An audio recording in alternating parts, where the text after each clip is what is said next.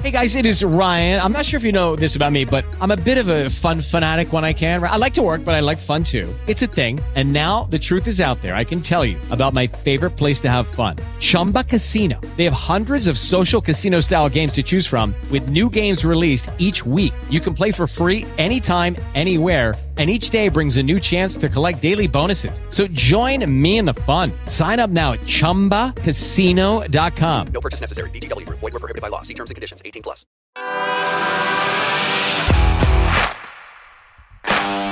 Bienvenido a Esto también es política, el podcast que habla tu mismo idioma, con Mario Girón y Miguel Rodríguez.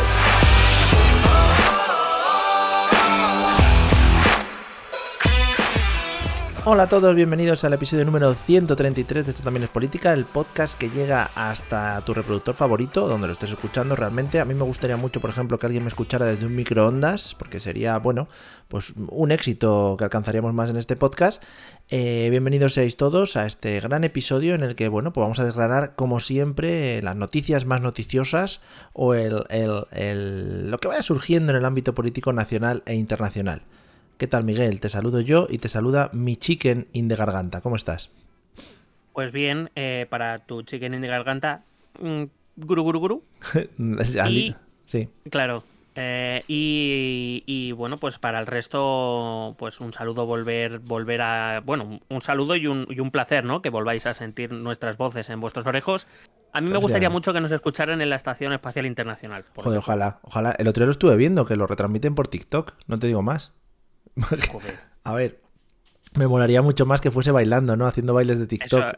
eso te iba a preguntar, digo, ¿qué están los astronautas bailando? No, estaban ahí como arreglando. Siempre, ¿no te da la sensación a ti que siempre que salen imágenes de astronautas salen como arreglando la chapa de las naves, ¿no? Por fuera, en plan, "Oh, esta chapa está aquí un poquito ¿Tú crees que los cohetes son malos en general y tienen que estar arreglándolos todo el rato? Claro, ¿tú crees que el astronauta que llega y le dicen tienes que arreglar la chapa pregunta, señora, ¿quién le ha hecho usted esto? Pues Eh, ¿Tú crees que el astronauta que llega le ponen a limpiar el váter? el último que entra, ¿no? Claro. ¿Tú crees que cuando vuelven las naves le dicen esto es chapa y pintura? Nada más. ¿Tú crees que habla de que le falla algo en, las en las bielas? ¿Tú crees que las piezas las tienen que pedir a Alemania? ¿O Y bueno amigos, así es como se hace pues el podcast, el podcast de éxito de la temporada. Eh, podcasting profesional ante todo. No sé cómo no nos ha fichado ninguna plataforma todavía. Ya, yo la verdad es que estoy sorprendido. A lo mejor es porque creen que no pueden afrontar nuestros salarios, pero vamos, que no somos. Que pueden. Que, nos adaptamos. ¿eh? Pueden, pueden, sí, sí. Eh, ¿Qué plataforma te gustaría a ti que te adoptase? Eh, de, de las de la Sky en Atocha, en la estación de Atocha. La- la- la- ¿qué- qué A mí, a mí me gustaría mucho la, la del AVE Madrid-Sevilla. ¿Sí? Vale, a mí la que va a Aranjuez, por ejemplo, ¿vale? De Oh, cercanías. yo me muevo en sí, cercanías sí. mejor. Que seguramente no salga de Atocha, pero bueno, yo ahí lo dejo lanzado. Pues nada. Bueno, pues eso. Eh, bueno amigos, muchas gracias por escucharnos como siempre.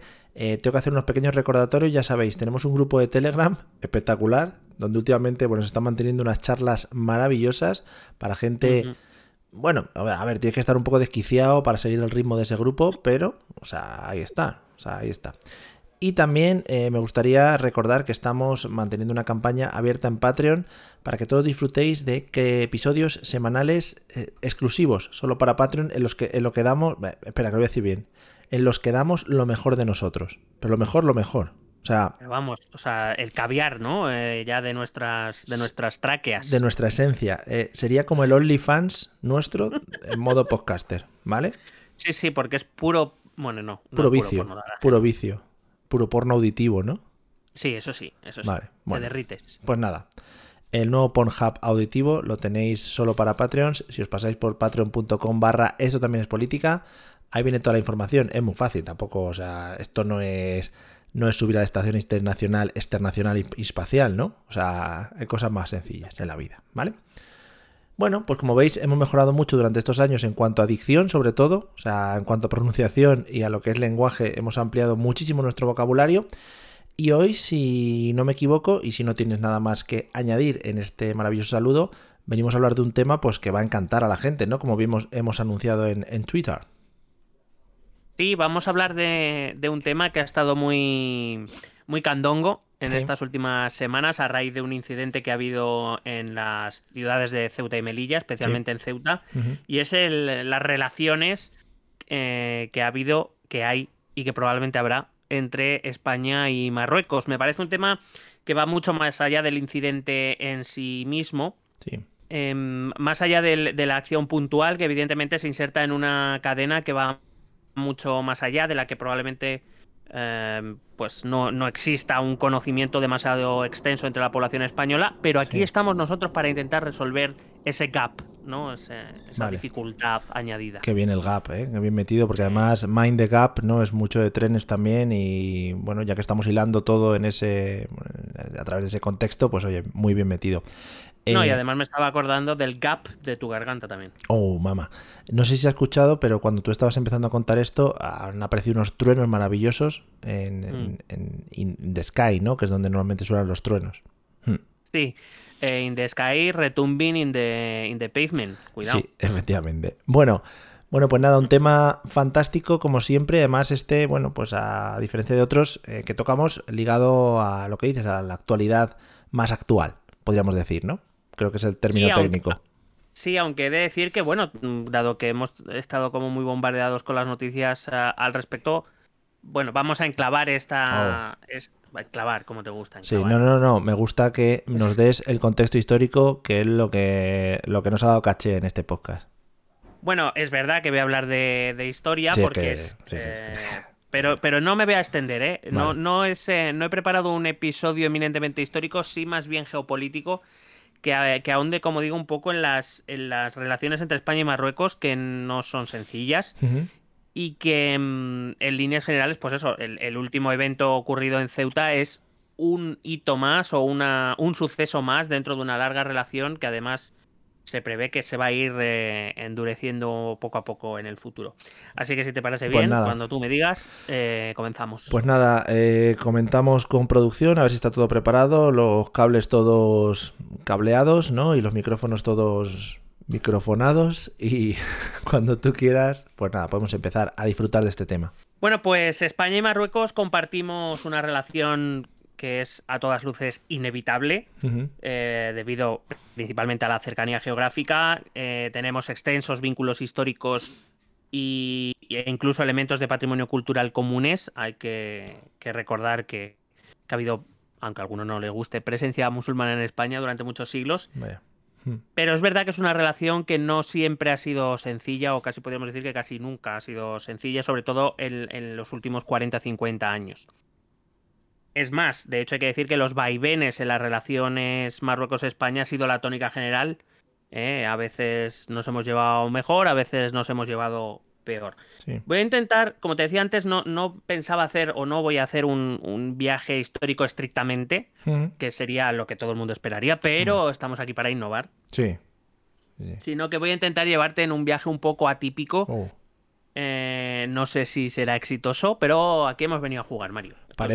Parece ahora mismo que estoy entrando en, en- en el planetario de Madrid, ¿no? Cuando te cuentan que vas a dar un viaje astral y, y que te agarres a la silla, ¿no? Y luego, bueno, luego está muy bien, la verdad. O sea que tengo las expectativas muy, muy altas. Bueno, pues eh, intentaré hacer lo posible por decepcionarte, Mario. muchas gracias, gracias. Lo agradezco. Eh, por ti a muerte. Nada, a tope.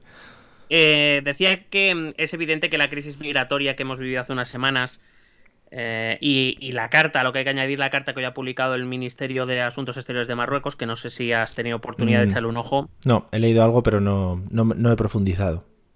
Bueno, es una, es una carta en la que básicamente Marruecos eh, ya pone el foco en la, en la verdadera razón que ha llevado, que, que- que abrió las puertas a esa crisis migratoria, eh, que no era tanto la cuestión del miembro del Frente Polisario, eh, bueno, del líder del Frente Polisario que fue hospitalizado en La Rioja, sino la cuestión del Sáhara Occidental y en Ceuta y Melilla, principalmente. Y no es menos evidente que trataremos esos puntos, evidentemente, porque Sí. son de los que más ha oído hablar la gente y porque tienen evidentemente una especial relevancia y trascendencia. Aunque no sé, y esto es la idea de por qué he preparado el programa de esta manera, no sé si el nivel de conocimiento general sobre las relaciones España o Marruecos es demasiado profundo. Eh, hay que decir que España y Marruecos tienen unas relaciones que van mucho más allá de Ceuta y Melilla o el Sáhara Occidental, que no todos siempre son problemas. Entonces eso es lo que quería mm, dar a conocer aquí en el Hmm. programa de... Sí, yo, yo voy a empezar una pequeña preguntita. No sé si mm, eh, en este caso, por ejemplo, las Eh, a ver, las relaciones al ser, países limítrofes tienen que tener una relación especial, eh, pero no sé si el tema, el tema del estrecho aligera un poquito este tipo de relaciones o el hecho de tener las ciudades autónomas de Ceuta y Melilla eh, incrementa eso porque, digamos, al estar un poquito separadas del Estado, pues siempre se, se están como un poquillo aparte, no lo sé. Entonces no sé, no sé qué relación tienen realmente España y Marruecos en profundidad. Bueno, pues eh, eso es lo que voy a intentar contar a lo largo del, programa, pero es evidente que aquí hay, hay dos cosas diferenciadas. Eh, la primera es la situación de Ceuta y Marruecos, que están en territorio africano. Eh, y luego está el tema de, además de esas fronteras terrestres, el resto de fronteras marítimas, no solo la del estrecho, también la de Canarias, sobre la que Marruecos no tiene una, una reclamación sobre las islas, pero sí sobre parte del, del territorio marítimo que, está cerca de Canarias. Entonces voy a intentar eso, voy a intentar llevarte al, a bucear oh. a, las, a las relaciones que unen a España y Marruecos, que como digo son mucho más extensas de lo que probablemente la, la, población media pueda conocer, que se queda en las noticias más llamativas que llegan, ¿no? Como la, esta crisis de Ceuta, la del año pasado en Canarias o este tipo de cosas. Vale, pues genial, porque si ya vas a responder a mi duda con esto, pues yo ya me quedo más tranquilo, ¿ves? Sí, tú, ante todo, tranquilidad. Vale, no, estaba un poco nervioso, pero ya no. Bueno, hay que decir que el Magreb, el Magreb es el norte africano, es una, es una em, españolización de una palabra árabe al Magreb que significa el lugar por donde se pone el sol. Eh, que es muy bonito, es algo muy poético el lugar por donde se pone el sol para decir que es la, era la parte más occidental de los países, es la parte más occidental de los países musulmanes, que es el norte de África. Bueno, pues el Magreb es sin duda una de las regiones prioritarias de la política exterior española, junto a Europa y América Latina probablemente. Eh, son sus zonas estas tres son sus zonas de influencia más notable, aunque no sé hasta qué punto España estamos teniendo éxito como potencia influyente en ninguna de ellas. Efectivamente.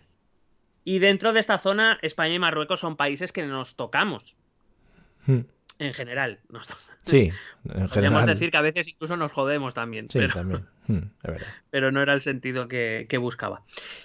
Em, España es el único estado de la Unión Europea que, tiene presencia territorial en el norte de África y por consecuencia significa que tenemos frontera terrestre con un país que es norteafricano, que es árabe y que es musulmán, que no es lo mismo que la gente crea que sí.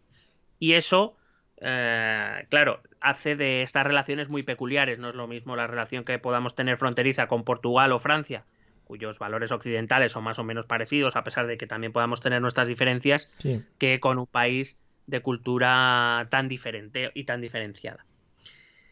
Eh, la primera clave que tenemos que dar es que, eh, siendo nuestra relación con Marruecos prioritaria, hay que decir que España ha carecido y carece de una política exterior explícita, planificada e integral, ni consensuada desde la transición respecto a Marruecos. Es decir, no hay una, un rumbo en nuestras relaciones exteriores. No hay unas decisiones marcadas, no hay, nunca ha habido un consenso, más allá de apoyos puntuales, sobre todo cuando ha habido crisis en los que tradicionalmente, digo tradicionalmente porque parece que en esta última no lo ha sido tanto, la oposición apoyaba al gobierno frente a Marruecos. Eh, la verdad es que no ha habido nunca una hoja de ruta clara sobre qué relaciones queremos tener con Marruecos. ni los diferentes gobiernos ni el Congreso han acordado una línea estratégica clara respecto a Marruecos. Sí. ¿Este tipo de relaciones, eh, digamos que corren por, por cuenta del Estado o también se tiene que involucrar un poco la, Unión Europea al ser una de las fronteras de la misma? Bueno, es una dualidad muy interesante la que preguntas, pero en principio el peso de las relaciones recae sobre España. Mm. Eh, es verdad que la Unión Europea eh, se relaciona con eh, países externos, sobre todo aquellos que hacen frontera con, son frontera exterior con la Unión Europea, entre ellos está Marruecos, pero lo suele hacer a través de los estados que más relaciones tienen con ellos. Por ejemplo, Argelia lo suele hacer a través de Francia, o con Turquía lo suele hacer a través de Grecia, aunque es verdad que, por ejemplo, con Turquía sí que por la última crisis migratoria por la guerra de Siria, em, sí que, digamos, se, involucró mucho más directamente la Unión Europea. En el caso de Marruecos, es verdad que Marruecos y la Unión Europea tienen relaciones, directas, pero en general el mayor peso se le otorga a España en tanto en cuanto sus fronteras se ven más afectadas que las del resto de países de, la Unión. Sí. Bueno, te decía que España carece de una de un plan, por decirlo de algún modo, bueno, de vamos. establecer una línea, una línea política de relaciones que quiera establecer con Marruecos, y este es el primer y gran punto de debilidad español, sin ninguna duda, en estas relaciones. Eh, porque a diferencia de España, Marruecos tiene muy clara la relación que quiere con España. Mm. Y Marruecos despliega una política exterior eh, respecto a España que no solo tiene que ver con España, sino cómo se relaciona también con otras potencias. Esto lo veremos, por ejemplo, en el caso de Estados Unidos. Mm. Eh, eh, muy clara y eso le hace avanzar. De una, tiene claro el objetivo, tiene claro lo que quiere, los instrumentos que va a utilizar, mientras que España, pues bueno, va viviendo un poco al día, ¿no? Ya. Esto hace que, en, en cierta manera, Marruecos tenga una posición de fortaleza en lo que a diplomacia se refiere. Claro, cuando uno tiene claro lo que quiere conseguir, siempre es mucho más fácil que no a ver qué pasa hoy. Sí, quizás se la han visto venir un poco con esta, con esta pequeña crisis, ¿no? Y, y es lo que dices, que igual no había, al no tener una hoja de ruta preparada, no sabes tampoco cómo responder a estas mm, vaciles o a estos, bueno, estas conversaciones cruzadas, podríamos decir. Claro, la, la cuestión está en que eh, entre España y Marruecos hay algunos puntos conflictivos, esos son innegables. Sí. La diferencia está en que Marruecos tiene claro cómo quiere afrontarlos y España no. Ya, De hecho, España quiere que no se afronten. En ya, general. claro. En plan, pues no tenemos marrones aquí como para meternos en otros, sí. Claro. Eh, no es menos cierto que aunque tengamos una percepción diferente, las relaciones entre España y Marruecos han sido en general bastante estables, a Mm. pesar de, de que, como te digo, España eh, no ha tenido una, una política demasiado clara respecto a Marruecos. Es verdad que más fruto de las voluntades en los diferentes momentos históricos, especialmente, repito, desde, desde que España es una democracia, Sí. que por esas relaciones institucionalizadas estables, fruto de unas relaciones y de unos pactos a largo plazo entre ambas potencias. Ha sido más cuestión de eh, momentos puntuales y de inercia que de otra cosa. Es verdad que nuestras relaciones se hunden en la historia, por supuesto, a veces en forma de cooperación, muchas otras en forma de conflicto, que existen raíces culturales españolas que nacen en la época de la presencia musulmana en la península allá por el año 711 es algo innegable, Sí. aunque a algunos no les guste. Sí, sí. Y a, y a pesar de lo que dice su apariencia física, que claramente te dan una ascendencia. Los genes, amigo, los genes, que nos que vamos. eso- Esos no se pueden engañar. No, no. Eh, hay que recordar que fueron ocho siglos de presencia musulmana en la península, especialmente en el sur, y no es menos cierto que España ostentó también un protectorado en el norte de Marruecos desde principios del siglo XX, o bueno, un poquito antes, desde finales del XIX hasta, hasta mediados del, siglo XX, lo que, por supuesto, ha hecho que las relaciones, aparte de la pura geografía, haya- ha hecho que las relaciones entre ambos lados del estrecho hayan sido más que intensas. Pero también son hechos que, que crearon, por un lado, relaciones positivas y por otras relaciones negativas que siguen moldeando un poco las percepciones que un país tiene del otro. Voy a hacer un ejercicio en el que espero me acompañes, Por favor, claro. porque em, eh, sobre todo, además de las cuestiones políticas y de las cuestiones territoriales, existe uno, otro de los graves eh, inconvenientes que hay en las relaciones España-Marruecos, es la percepción que tenemos eh, unos de otros y otros de unos. Sí.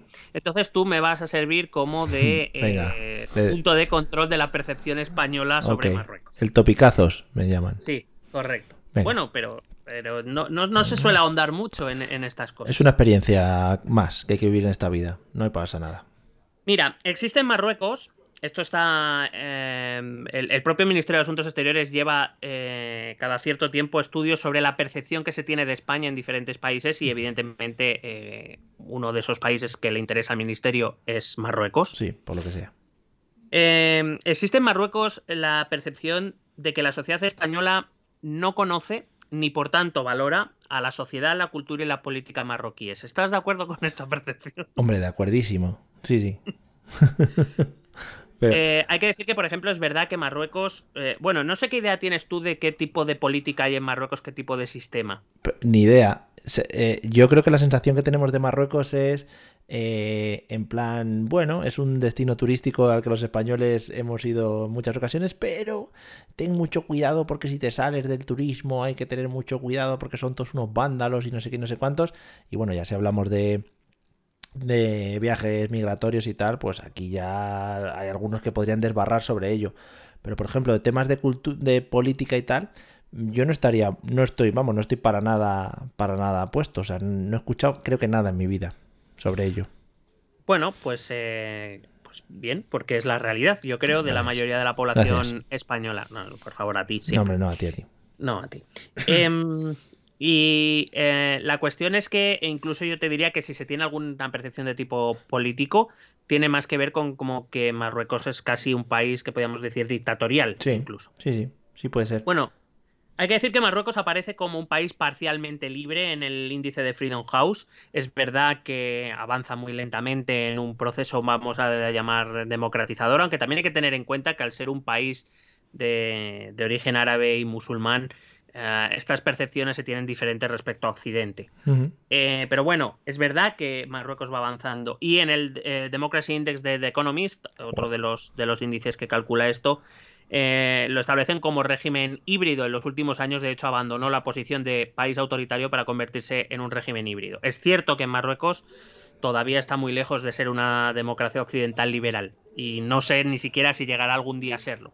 Lo que sí que es verdad es que en Marruecos sí que se están produciendo avances políticos muy, muy lentos siempre a nuestros ojos, es evidente. Nosotros gozamos de un régimen de derechos y libertades mucho más amplio que el marroquí. Sí, sí pero no es menos cierto que Marruecos sí que va avanzando, aunque sea muy poco a poco, en, este asunto. Y de hecho son varios los estudios de opinión donde queda claro que España minusvalora estos avances eh, y que em, los propios marroquíes catalogan a España por esto mismo de un país soberbio, ¿no? que, cree, que se cree mejor que Marruecos a pesar de los avances que ellos están haciendo. Hmm. Sin embargo, con todos los problemas, Marruecos recibe siempre un trato preferencial por parte de, España en el Magreb. Eh, es decir, el Magreb lo componen, para que lo reduzcamos a países, eh, además de Marruecos, Mauritania, Argelia, Libia y Túnez. Dentro de este grupo de cinco países, para España, el más importante y con el que más relaciones establece, sin duda alguna, es con Marruecos. Sí. Ese trato preferencial se reflejaba, de hecho, en, el, en, el, en el hecho, perdón por la redundancia, de que el presidente del gobierno, un presidente del gobierno entrante, la primera visita de Estado que hacía siempre era a Marruecos. Eh, lo hizo Felipe González en 1983 e igual lo hicieron Aznar, eh, Zapatero y Rajoy. Pedro Sánchez lo iba a hacer también. Vaya el 11 de junio de, 2018, eh, unos 10 días después de ganar la moción de censura, ah.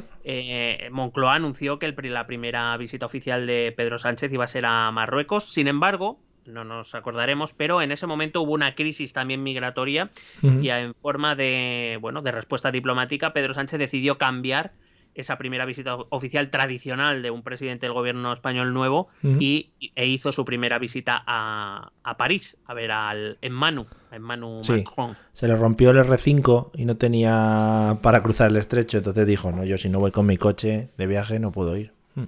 De hecho, Pedro Sánchez, eh, como digo, como protesta por ese, por esa eh, crisis eh, migratoria, decidió acudir antes que a Rabat que es la capital de Marruecos, eh, decidió acudir a eh, primero a París, después a Berlín, a ver a Ángela. Y después a Lisboa. Molaría. Y luego estuvo en Móstoles, luego estuvo en Alcorcón, se pasó por Lille, luego hizo una parada ¿eh? Como dejando de, menos, ¿no? A, a, Rabat ahí, a...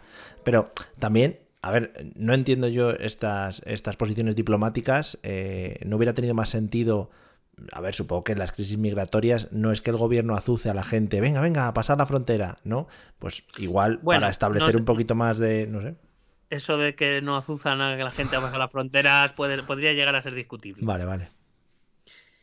Es cierto que las relaciones hispano-marroquíes han, solido girar en torno a las reclamaciones territoriales eh, de Marruecos, reclamaciones y conflictos que están muy lejos, lo decimos desde ya, de tener una solución duradera además de exigir el reconocimiento español de la soberanía marroquí sobre el Sáhara Occidental, reclama también para sí Ceuta y Melilla y algunos islotes y promontorios eh, situados junto a la costa marroquí, como por ejemplo. Hombre, Perejil ahí. Perejil, correcto. Que eso, es eso para nosotros es un bastión. O sea, para España creo que es un, asentamiento con una importancia geopolítica muy, muy interesante.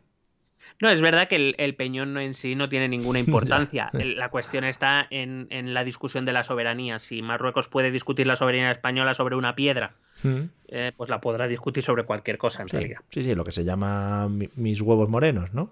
Correcto. Vale. Sin embargo, nuestra relación también se define por otras materias, no solo por estas, sino también por otras materias como son la inmigración, como es la amenaza yihadista, o por ejemplo el, el tráfico de drogas o la, eh, las relaciones económicas hispano-marroquíes. Así que podemos decir que las relaciones Marruecos-España, España-Marruecos en general son relaciones de amor-odio, Sí. ¿vale? No siempre son malas.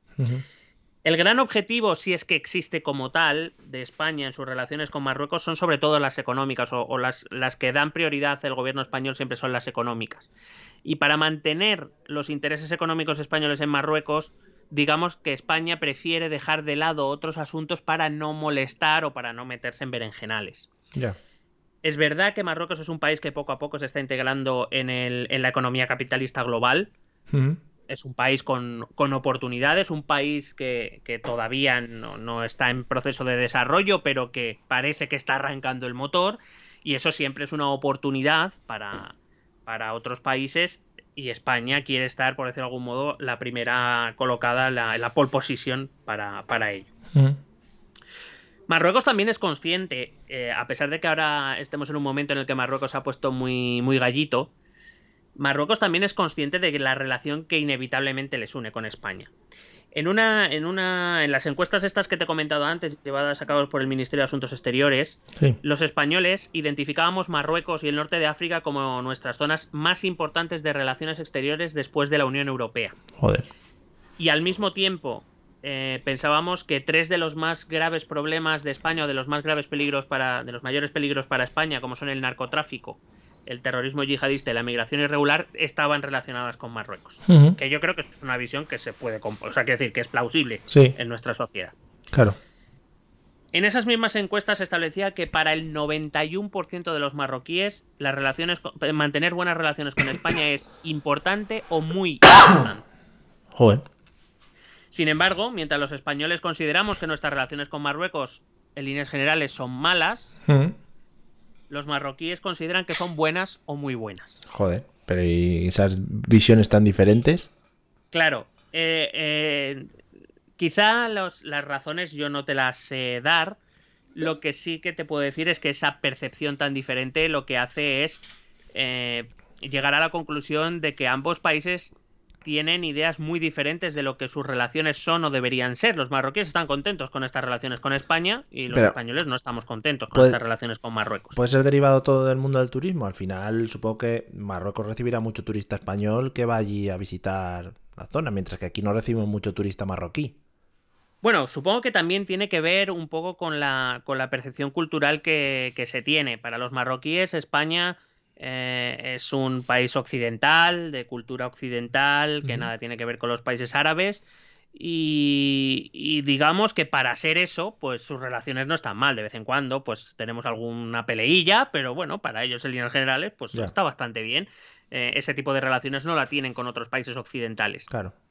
Entonces, a lo mejor eh, para ellos esa percepción es buena por el hecho de que, bueno, pues es inesperado tener unas relaciones tan estables o duraderas y en cierta manera beneficiosas como las que han mantenido España y Marruecos.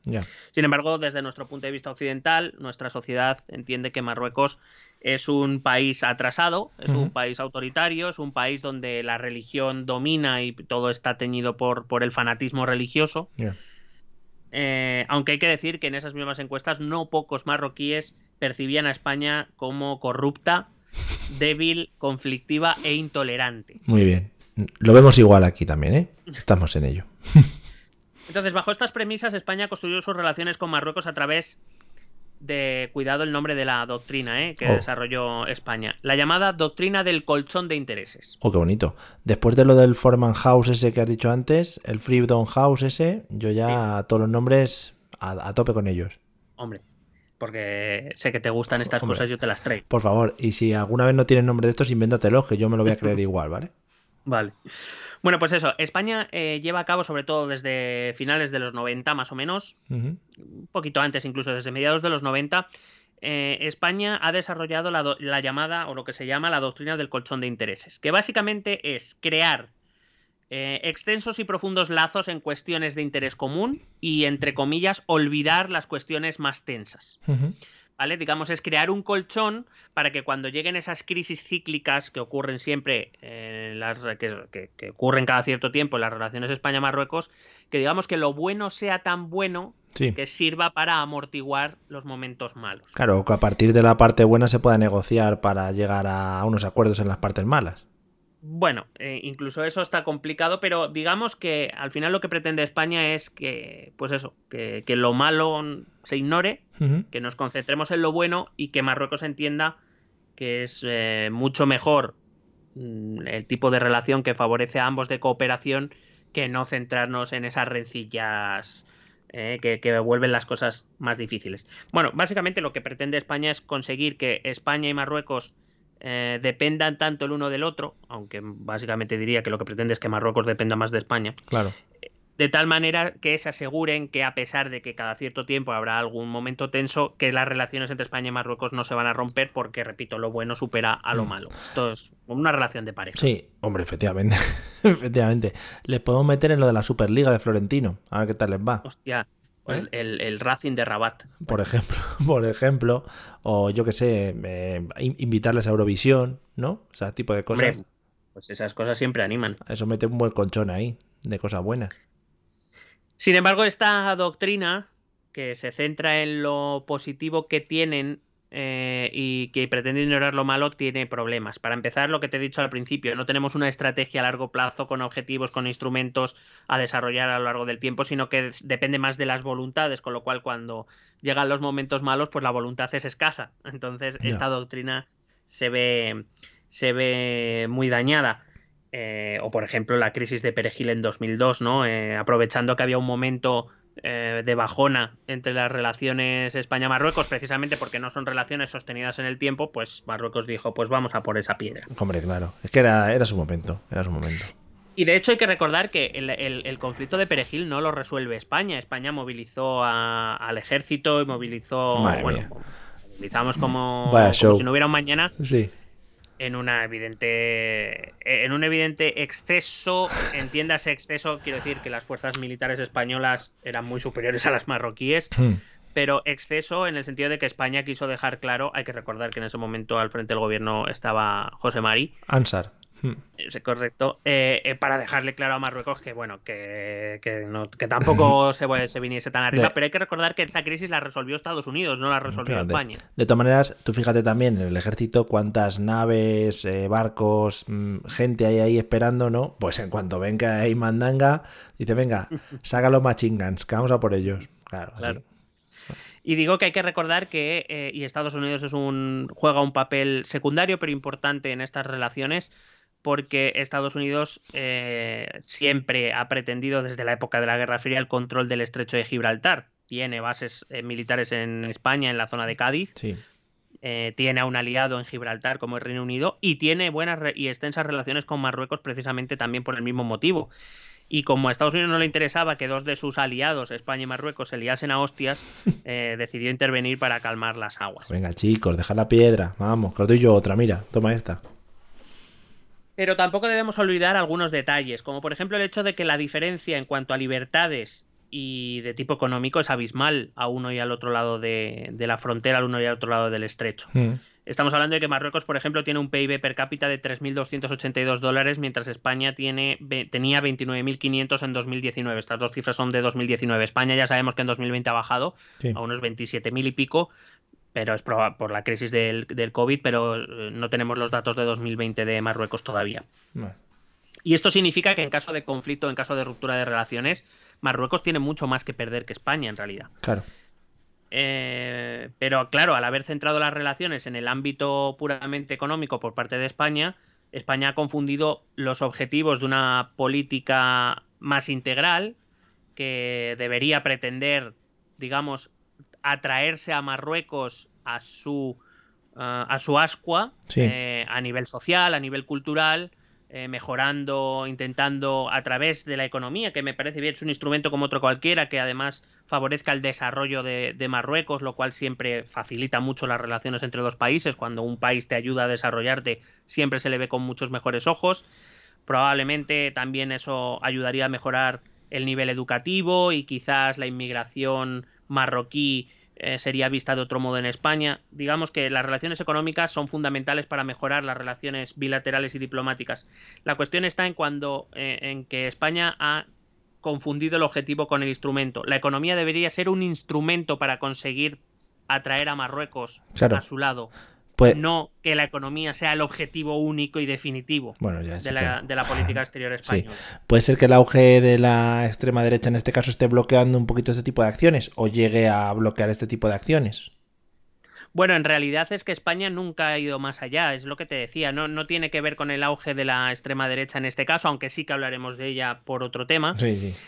Pero eh, no tiene nada que ver, es- le- le- o sea, la cuestión es esa, que en 40 años desde que España es una democracia, bueno, 40, siempre decimos 40, ya van para 45, pero bueno, vamos a poner 40 años, los 40 años de, de democracia en España, no ha habido una estrategia que efectivamente utilice la economía, pero como instrumento para conseguir objetivos más estratégicos. Por ejemplo, eh, el ayudar al desarrollo económico y, por Sí. tanto, a que la población marroquí eh, quiera un régimen de derechos y libertades como el que tienen los españoles eh, y que nos llega a través de la economía, que nos ayuda a mejorarnos, etcétera, etcétera. Pero eso no, no lo ha hecho España, con lo cual... Pero, por- pero porque no lo ha querido. claro, pero, a ver, porque no lo ha querido o, o España o, o alguno de sus gobiernos ha estado capacitado para ello o eh, también quiero decir, dentro de la sociedad española estaría bien visto esa ayuda, por ejemplo, si a ver, para cualquier milonga que tenemos aquí en España de gastar dinero se monta un pollo de narices como para estar ayudando económicamente al país vecino, a Marruecos, etcétera, etcétera, ¿sabes? Bueno, partimos otra vez de la visión mala que se tiene de los, de los marroquíes aquí en España. Pero fíjate que no, que no tiene tanto que ver con el dar dinero, que, que- que también, ¿eh? que no digo que no, y de hecho hay que decir que la mayor parte del dinero que España como Estado se eh, emplea en cooperación va a Marruecos. Sí. Ya, o sea, que no, no es de ahora ni, ni va a dejar de serlo. Ya. Tiene que ver con el hecho de crear una, un flujo económico entre los dos países donde eh, se aproveche las potencialidades de uno y de otro, que se aproveche el avance tecnológico, el desarrollo económico, el desarrollo jurídico y la relación que tiene con el mercado europeo por parte de España Claro. y que tiene que ver con la existencia de mano de obra más eh, bueno pues más asequible o la rebaja de costes o los recursos naturales que tiene Marruecos y que no tiene España. Al final es crear un flujo de, de relaciones Sí. que favorezca tanto a ambas que lo que haga sea querer unificar o querer eh, profundizar más en las relaciones bilaterales y eso acaba siendo no solo relaciones económicas sino relaciones sociales, relaciones culturales eh, y por supuesto relaciones políticas. Cuando dos países se llevan bien y su relación económica es beneficiosa para ambos, su relación, su relación diplomática siempre es mejor. Mira, te voy a poner un caso, el caso paradigmático. Eh, Francia y Alemania mm, llevaban pegándose durante los dos últimos siglos de hostias, de tanto que incluso fueron los que iniciaron o que tuvieron participación clave en las dos guerras mundiales. Sí. La idea de la Unión Europea, de la Comunidad Económica Europea, precisamente viene de eso. Es una idea tan simple como decir, si Francia y Alemania en vez de darse de hostias, encuentran una manera de cooperar, enriquecerse, desarrollarse y mejorarse el uno al otro, será menos posible que se, que se acaben volviendo a hostiar. Mientras su relación sea beneficiosa para los dos, no tiene ningún sentido romper relaciones y empezar otra guerra. Sí, vamos. Sí. Pues la idea es, la- y de ahí surgió la Comunidad Económica Europea, lo que es la Unión Europea, que evidentemente ha favorecido mucho a Alemania y a Francia. Sí. Y de esas relaciones, por ejemplo, España también sabe, todo, bueno, prácticamente todos los, si no todos, todos los países de la Unión Europea se han visto beneficiados.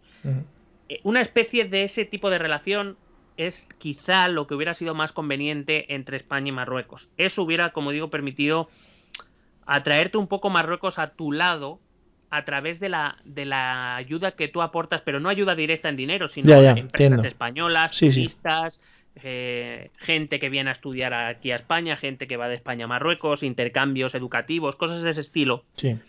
que hacen que al final dos países se vayan homogeneizando, se vayan asimilando. El problema es que España nunca ha querido eso, se ha conformado con las relaciones económicas y con evitar el tema territorial. Ya está. Claro. Eh, hay que decir que, por ejemplo, España, eh, Marruecos es un país generalmente estable en comparación con otros países del Magreb y del mundo árabe. Allí el rey Mohamed VI eh, y su entorno más inmediato juegan un papel fundamental. Y además hay que recordar que, además de autoridad política, el rey de Marruecos es eh, autoridad religiosa. Eh, tiene el título de Amir al-Munimin. Hombre, gran título. Junto con el de la Champions, los dos más importantes que hay ahora mismo. que podría ser eh, traducido como comendador de los creyentes o guía de los creyentes, una especie, como digo, de guía espiritual Sí. que le aporta legitimidad al rey. La porta, ¿ves? Has dicho la porta, como metiendo claro. a fútbol. Hmm. Eh, es un rey muy querido por su pueblo, por el pueblo marroquí, aunque no es menos cierto que existe también una cierta insatisfacción social por el hecho de que, claro, ellos pueden comparar cómo es el nivel de vida en un país cercano como es España y cómo es el suyo. A Marruecos le está costando mucho crecer, mejorar las condiciones de vida material de su población y es verdad que eso crea un cierto descontento, pero por otro lado, eh, su rey es un rey muy apreciado. Que este se llevaba, se llevaba bien con el rey emérito, ¿no?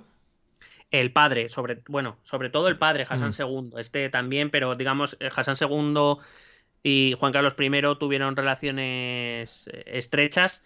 Eh, no sé si de pequeños jugaban el- los actuales reyes de España y Marruecos. Cuidado, que el no rey, el rey emérito de pequeño jugaba con, con pistolicas y hacía cosas. ¿Qué te iba a decir? Eh, por favor. Eh, ¿Puede entrar de oficio el rey emérito? ¿Pueden hacer una llamada? No. Yo, de bueno, supongo que poder hacer una llamada no tendrá controlado el teléfono, por lo No. menos no todos los teléfonos. Pero en principio no, para hacer, para llevar a cabo acción diplomática necesita el, el permiso eh, del, del gobierno, más que el permiso, la, la iba a decir la orden, tampoco es la orden, pero eh, Ya. bueno, digamos que la connivencia del gobierno, eh, quiero decir, si el rey, por ejemplo, via- si el gobierno entiende que la participación del rey es buena para en este momento, es el gobierno el que le dirá al rey tienes que hacer esto. Molaría que le invocasen. Que vuelva el rey emérito. Chan, chan, chan.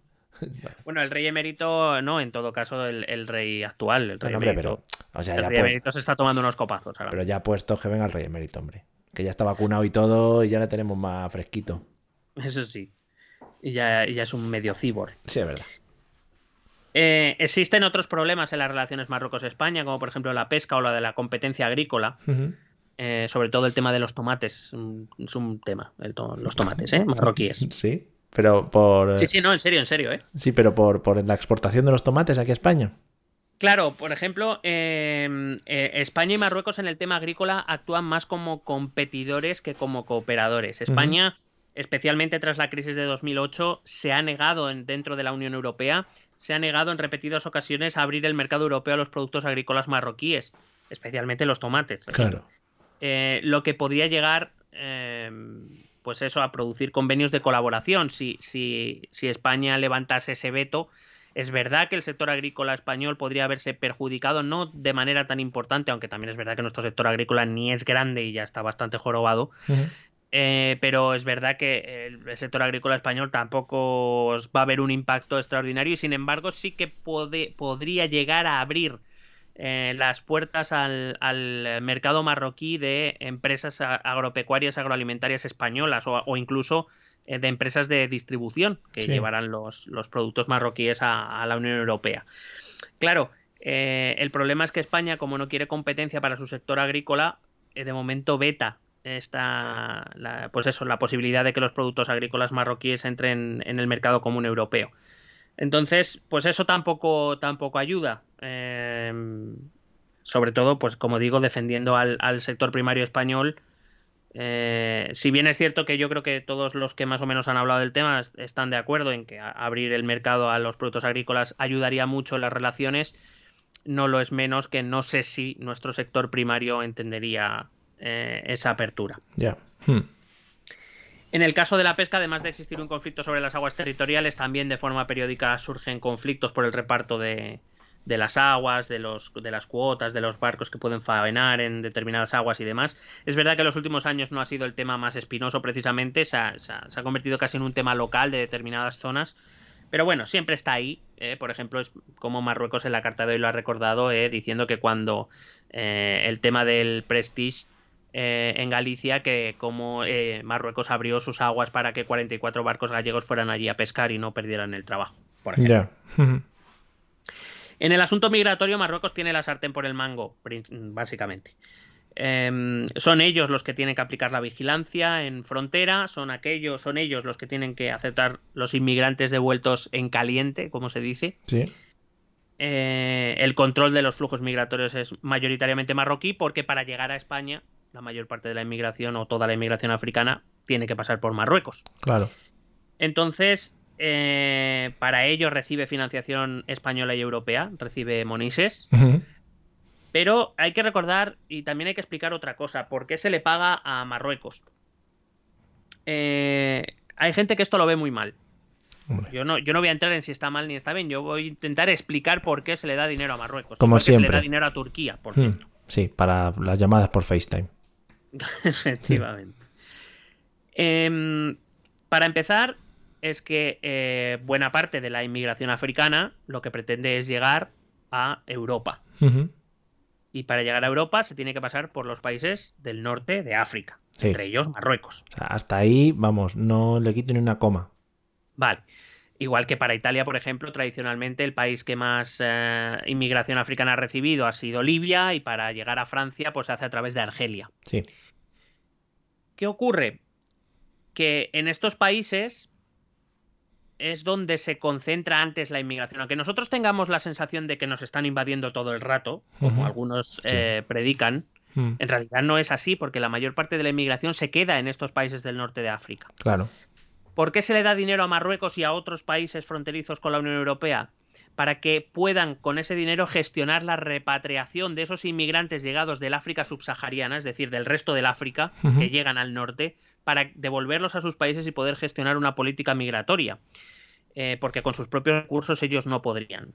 Claro. Entre otras cosas, esto también permite a los países de la Unión Europea y a España entre ellos eh, reducir mucho la llegada de inmigrantes que llegan a sus costas. ¿Por qué? Porque a cambio de ese dinero para poder gestionar esa inmigración, eh, estos países se comprometen a eh, vigilar su frontera y evitar, en la medida de lo posible, la salida de inmigrantes hacia tierras europeas. Claro, escogerlo en un punto anterior y así también te evitas tú, pues, el- la gestión está dentro de tus propias fronteras, claro. Claro, además ese es un interés económico legítimo por parte de Marruecos. Quiero decir, hay que ponerse un poco también en el, en el punto de vista del otro. Eh, si yo soy Marruecos, a mí me llegan oleadas de inmigrantes de toda África porque quieren cruzar a España. Mm, ¿Por qué tengo que pararlos? Si no se quieren quedar en mi país, Claro. quieren ir al tuyo. ¿Por Sí. qué voy a pararlos yo? Me tendrás que dar algo a cambio, si no, ¿qué- Claro. ¿qué interés tengo yo en que esa inmigración se quede en mi país en vez de que cruza al tuyo? Si no, que será- circulen, circulen. claro, que en, es- que en ese momento se convertirá en tu problema, no en el Mm, mío. Ya. Entonces, ese dinero, pues eso, es, es un poco, pro- eh, eh, em, digamos, conseguir que sean estos países norteafricanos los que frenen la inmigración a tierras europeas y además ayudarles a gestionar esa inmigración, porque claro, hay que hacer algo con ellos.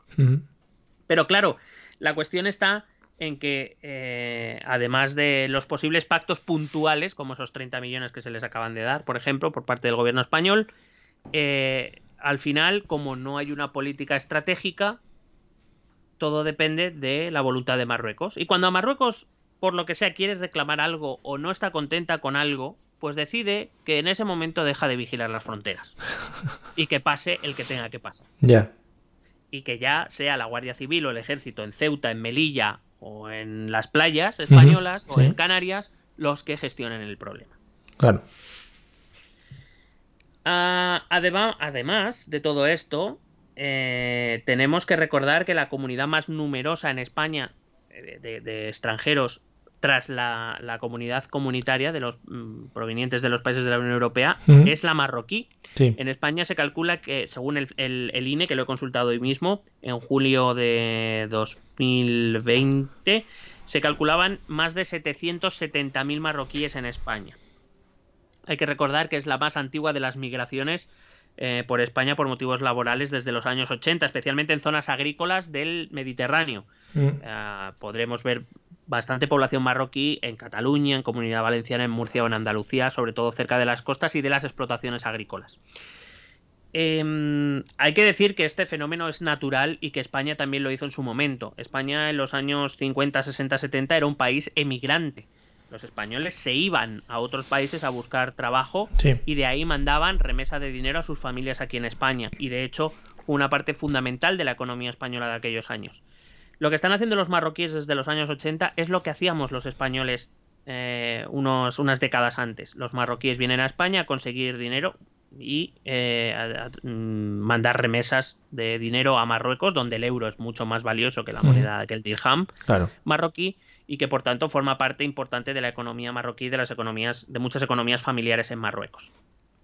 Es decir, que quien vea que este movimiento marroquí es por invasión, que bueno, por lo visto nosotros quisimos invadir Alemania en los años 60. Sí, nos salió mal el tiro por la culata y nos tuvimos que volver. Eh, hasta 1991 la entrada de población marroquí en España además era fácil porque no se les exigía visado.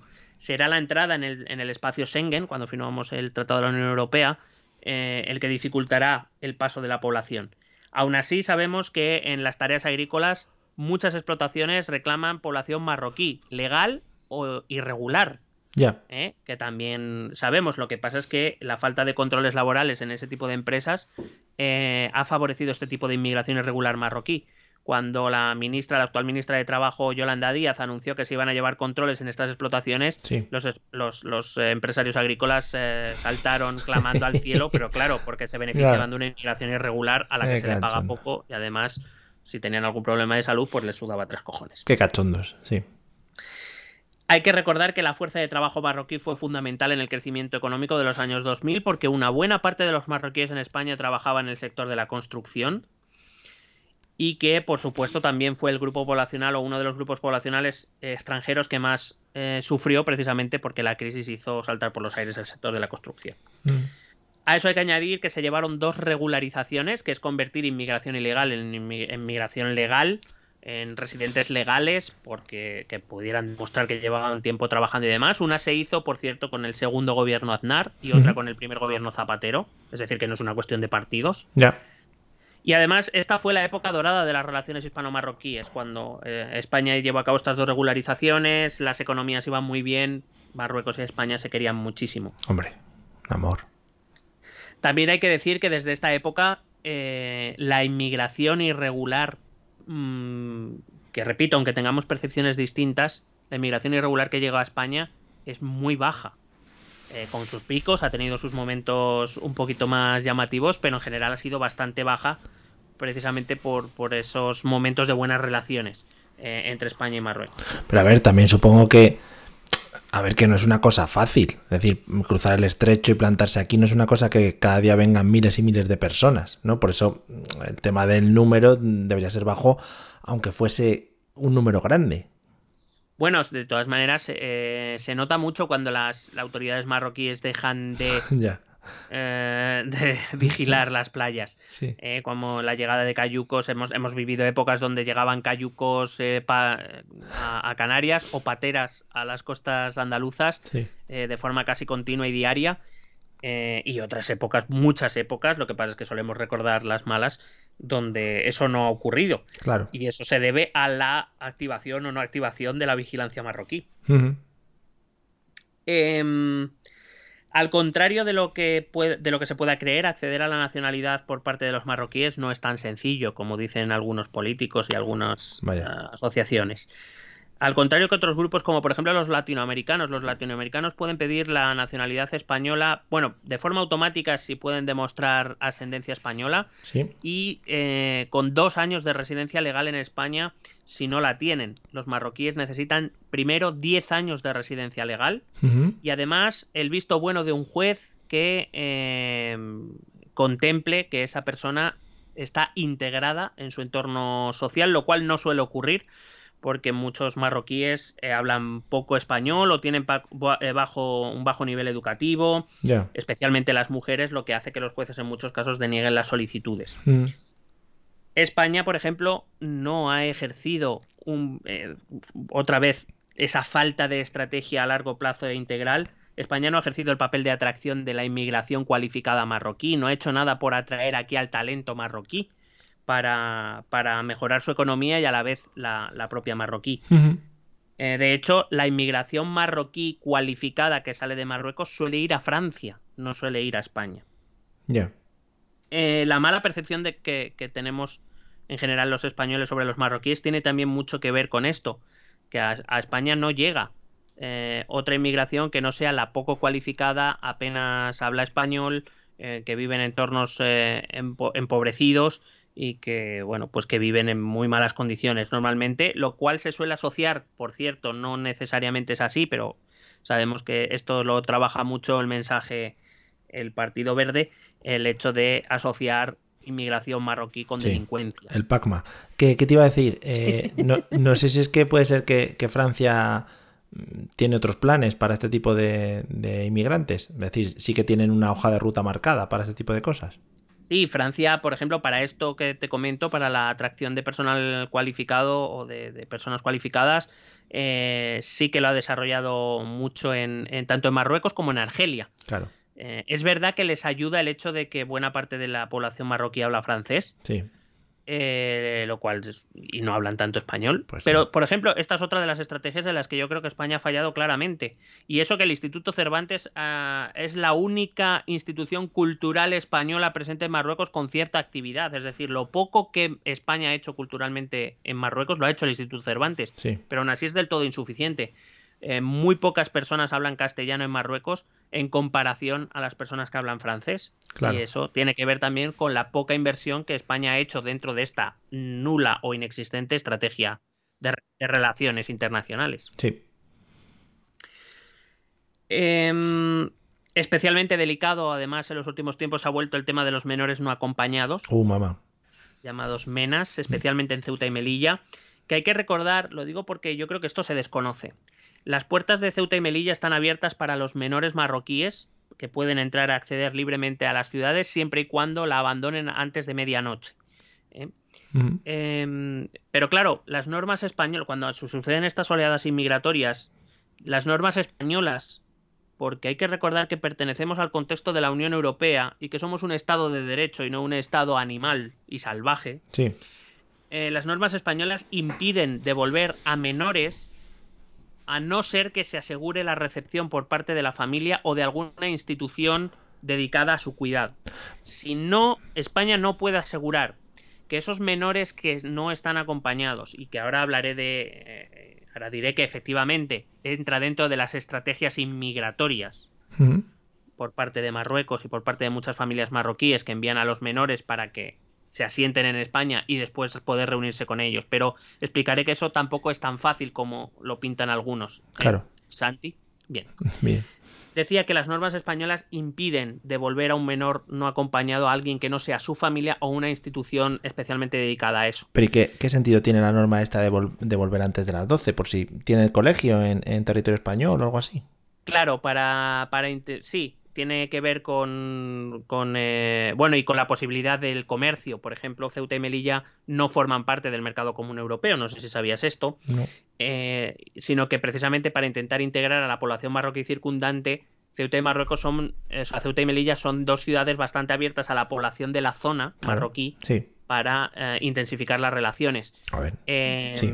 Eso hace que pues, buena parte de la población marroquí pueda acceder cada día en condiciones normales, ahora mismo no sé cómo estará, pero en condiciones normales puedan acceder a Ceuta y Melilla pues para comprar bienes y servicios que a lo mejor en Marruecos no tienen y que en Ceuta sí. Todo el sentido del mundo, sí. Eh, entonces, ¿qué pasa? Que eh, España, por sus propias políticas de derechos de la infancia y por su propia, su- por su propia normativa que nos hemos dado, no puede entregar a estos menores porque sí a quien sea, no los puede llevar a la frontera, empujarles y decir muérete de hambre sí. o de frío o que te coja el ejército marroquí y ya veremos lo que te pasa. Las normas españolas dicen que si eso es así, estos menores tienen que ser acogidos, tiene la obligación el Estado, y por Estado no hablo solo del gobierno central, sino hablo de las comunidades autónomas y de los ayuntamientos, eh, tiene la obligación de acogerle y de darle una educación hasta los 18 años. Antiguamente, eh, bueno, antiguamente, hace 15 años, eh, sí que es verdad que eh, cuando se cumplían los 18 años, digamos que el chaval, el, el ex mena ya, eh, bueno, tenía opciones de quedarse en España, eh, integrarse un poco en el sistema laboral y demás, y eso sí que permitía el reagrupamiento familiar. Y esa era la estrategia de las familias marroquíes.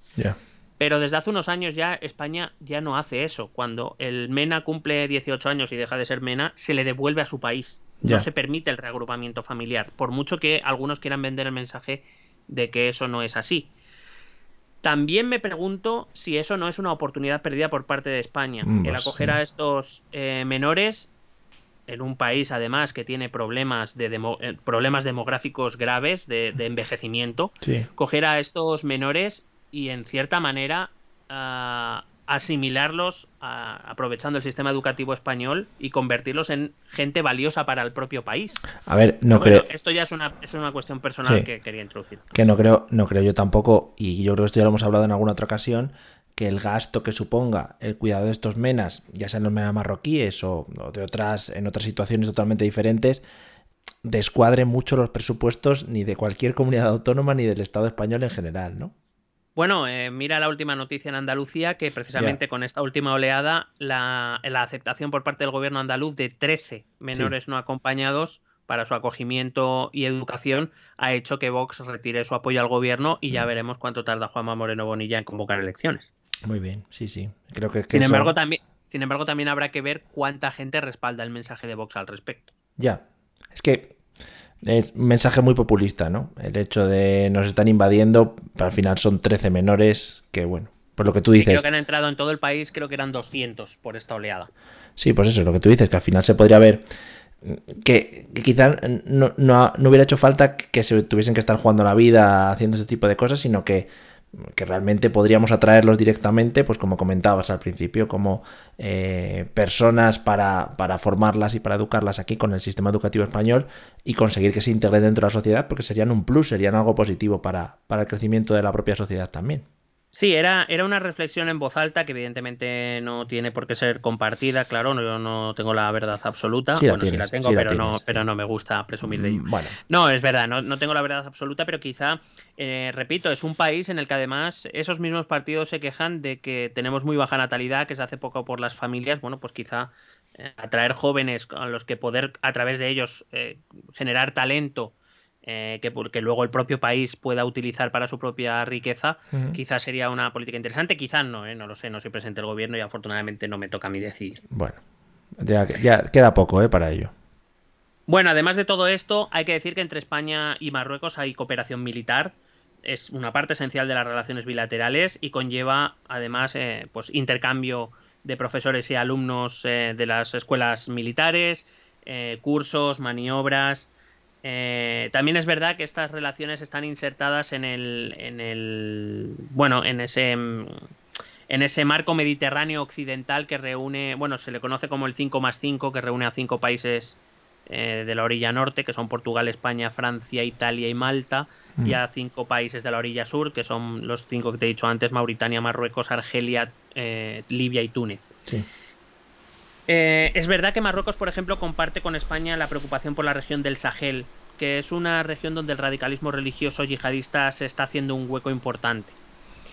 Eh, que por cierto, Marruecos es un país que no quiere ese radicalismo, entre otras cosas, porque como te he dicho antes, el rey es esa guía religiosa y cualquiera que venga a poner en duda esa guía espiritual del rey de Marruecos pone en cuestión al propio rey de Marruecos. El Claro. rey de Marruecos no quiere el yihadismo porque pone en duda su propia posición.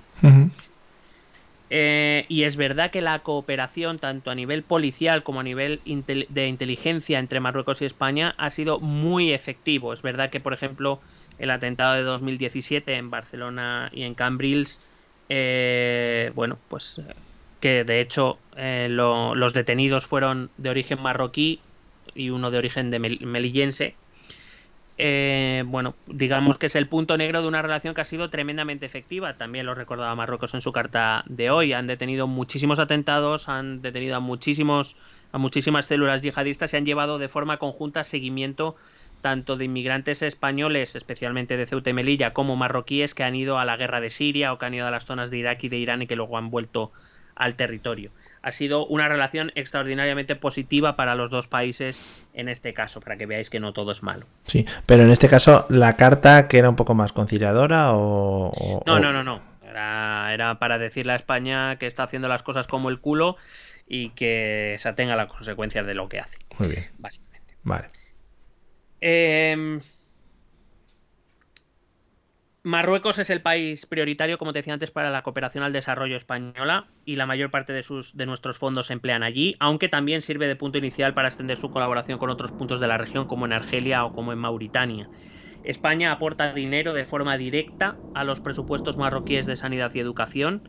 Sin embargo, eso no hace que España sea la única y principal fuente de ayuda a la cooperación. Quien más ayuda a la cooperación en Marruecos es Estados Unidos. Bueno. Eh, le sigue la Unión Europea como conjunto. Bueno, perdón, la que más creo que es Francia. Pero Estados Unidos también aporta más a la cooperación que España. Mm, Además, algunos países árabes como Kuwait, por ejemplo. Sí. Em, en cuestiones culturales, como te decía, es innegable que la, yo creo, a ver si estás de acuerdo conmigo, que la cultura española está más y mejor difundida en Marruecos que la cultura marroquí aquí en España. Mm, sí. Ah, Vamos, tampoco sé cómo está difundida la cultura española en, Marruecos. Eh, aquí, no sé, quizá a nivel em, de comida, restaurantes, cosas de ese estilo, pero quizá no llega a dar el salto ese de cultura artística o yo qué sé, cosas así. Bueno, a ver, es verdad que tampoco es que la cultura española sea una locura en Marruecos, pero desde luego ellos conocen Sí. mucho más de nuestra cultura que nosotros de la suya. Tiene, Eso es- tiene el día de España, ¿no? Y se visten todos de flamencos y toreros allí todos, ahí, ole, ole. Qué bonito. Eh, ahí te digo que, que la, que sin duda la institución que ha hecho permanentemente los pocos esfuerzos que España ha hecho, sobre todo en las últimas dos décadas, ha sido el Instituto Cervantes. Pero eh, es lo que te decía antes, cuando ves que no demasiada gente habla el castellano, eh, que es el idioma que habla tu vecino rico, Ya. que sería lo habitual, cuando Sí. ves que mucha más gente opta por el francés, pues es que algo a lo mejor no estás haciendo bien, pero bueno. Y, y el hecho de que, por supuesto, ah, la- nosotros la cultura marroquí, pues, pues eso, más allá de algún restaurante, poco más hacemos, poco Pues- más conocemos. Pero eso también se promoverá desde el gobierno, ¿no? Y no sé si, si influirá también el tema de las ayudas económicas, en plan, bueno, pues eh, si España no tiene claro eh, lo que quiere hacer o la relación que tiene con Marruecos, pues vamos a juntarnos, por lo menos culturalmente, y por lo menos con el tema del lenguaje, con otros países que sí lo tienen un poco más claro, en los que igual podemos desarrollarnos o con los que podemos desarrollarnos. Claro, pero volvemos a lo mismo, a esa falta de estrategia integral. Mm. que por ejemplo la cultura podía ser un vehículo de acercamiento teniendo en cuenta además que compartimos vínculos histórico-culturales inevitablemente. O sea que... Sí, sí. Pero bueno, así seguimos. Em, llegamos a, a los temas candongos. Ahí ya. estamos, lo que nos gusta. Vamos con los temas territoriales. Venga. Empiezo por Ceuta y Melilla. Mm. Ceuta y Melilla representan sin duda un escollo importante en las relaciones de España con Marruecos y de Marruecos con España, debido a que son ciudades cuya soberanía reclama Marruecos, eh, bueno, dependiendo del momento con, con mayor o menor fervor, pero que siempre ha estado ahí esa, esa reivindicación. España tiene de su lado la legalidad internacional Sí. y el legitimismo histórico de dos ciudades que se incrustan de, de pleno en la, en la historia española. Ceuta, hay que recordar que pasa a la monarquía hispánica de Felipe II en 1580. Era, había sido conquistada por Portugal. Cuando eh, termina la reconquista, las dos salidas naturales, eh, digamos, al, al- después de, de- de terminar la reconquista de la península ibérica, las salidas naturales para Portugal y Castilla son el norte de África. Es lo, vamos, es lo más, lo, lo que tienen más a mano. Y tanto Portugal como Castilla e incluso Aragón van a conquistar y, y fundar ciudades en todo el litoral norteafricano. Mm. Eh, el caso de Ceuta es una conquista portuguesa eh, que hay que recordar que en el año 1580 Portugal se queda sin rey y Felipe II se convierte en rey de Portugal, además de en rey de Castilla y de Aragón. Sí. Eh, y por tanto Ceuta pasa a posesión española y cuando Portugal se independiza de, de, de España, de la monarquía hispánica, en 1648, bueno, en 1640 se firma el tratado en 1668, eh, Ceuta decide quedarse junto a la monarquía hispánica. Desde entonces Ceuta ha sido territorio eh, hispánico o español. Sí. El caso de Melilla eh, fue una conquista castellana, concretamente del duque de Medina Sidonia, que la conquistó en 1497 y que pasó a propiedad de la corona o control de la corona hispánica en 1556. O sea que el caso de ambas ciudades significa que desde el siglo XVI pertenecen eh, a la historia española, aunque España todavía no fuera España. Eh, España como unidad legislativa o jurídica no existirá hasta el siglo XVIII, pero digamos que se encuadra dentro de nuestra, de nuestra historia y no de la marroquí, que por cierto, como Estado, solo Sí. existirá a mediados del siglo XX. Por tanto, Además, hay que recordar que tanto Ceuta como Melilla se integran en nuestra estructura jurídica y territorial, Sí. que tienen representación en los órganos del Estado Hombre, por supuesto. ¿eh? y que, por tanto, no son colonias, sino son una parte del territorio español. Con lo cual, eso blinda la soberanía española sobre estas dos ciudades. Sin embargo, la reivindicación que cada cierto tiempo, y ahora es uno de esos tiempos, hace Marruecos de Ceuta y Melilla, tiene que ver con, eh, con un objetivo que Marruecos tiene a más largo plazo y que yo no sé, no es que yo me las quiera dar de nada, pero no sé si nuestro gobierno o nuestros responsables son capaces de ver esto. Porque como aquí no estamos acostumbrados a pensar las cosas a largo plazo, pues quizá no se dan cuenta. Hombre, habiendo elecciones, también te digo, ¿no?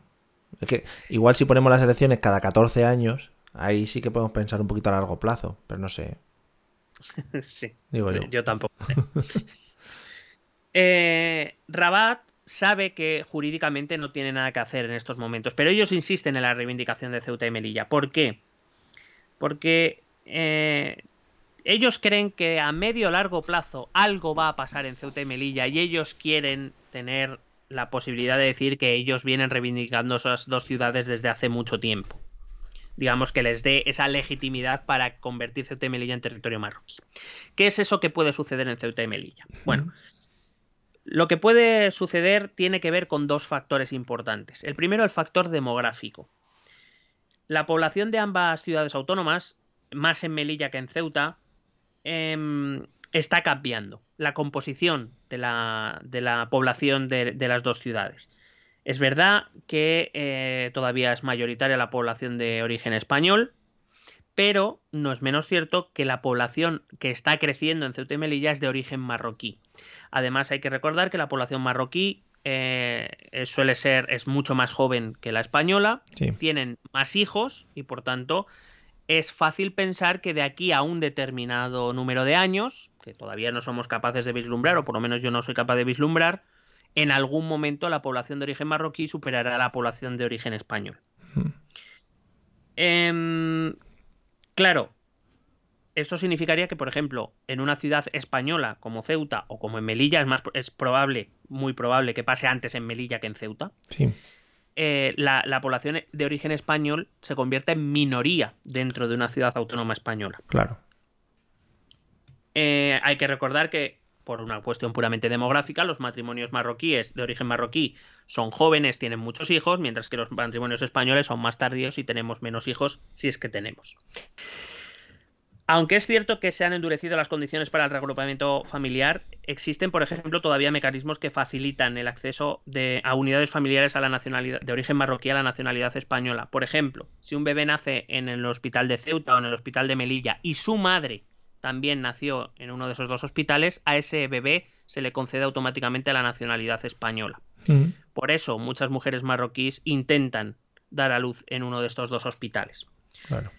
Y este desequilibrio demográfico, que de momento es está lejos de darse el cambio, pero avanza, eh, va tomando, eh, o sea, tiene, varios riesgos, o implica varios riesgos, como el del conflicto social, cultural, el choque cultural religioso principalmente. Y además se mezcla con el segundo de los factores que te quería comentar, que era la realidad económica. La economía tanto de Ceuta como de Melilla están muy limitadas y están muy dañadas. Y tiene un predominio sobre todo de funcionario público o de comercio ilegal. Es de lo que básicamente vive la mayor parte de la gente en Ceuta y en Melilla. Sí. Eh, precisamente porque la mayor fuente de empleo son principalmente los, el funcionariado público. Los, eh, los ciudadanos de origen marroquí no tienen acceso porque no son españoles. Claro. ¿Qué ocurre? Que los marroquíes tienen mayores tasas de desempleo, tienen peores indicadores de marginación social, sus barrios, los barrios en los que ellos viven, están en peor estado, tienen más difícil acceso a la vivienda. Y entonces esta doble eh, conflictividad, la demográfica, cultural, religiosa y la económica, puede provocar un conflicto interno en las ciudades de Ceuta y Melilla que Marruecos podría llegar a aprovechar Mm. y que por eso eh, una de las cuestiones que dirimirá será nosotros venimos reclamando la soberanía de estas dos ciudades desde hace muchos años. ¿Qué te, iba, qué te iba a preguntar? Una cosita.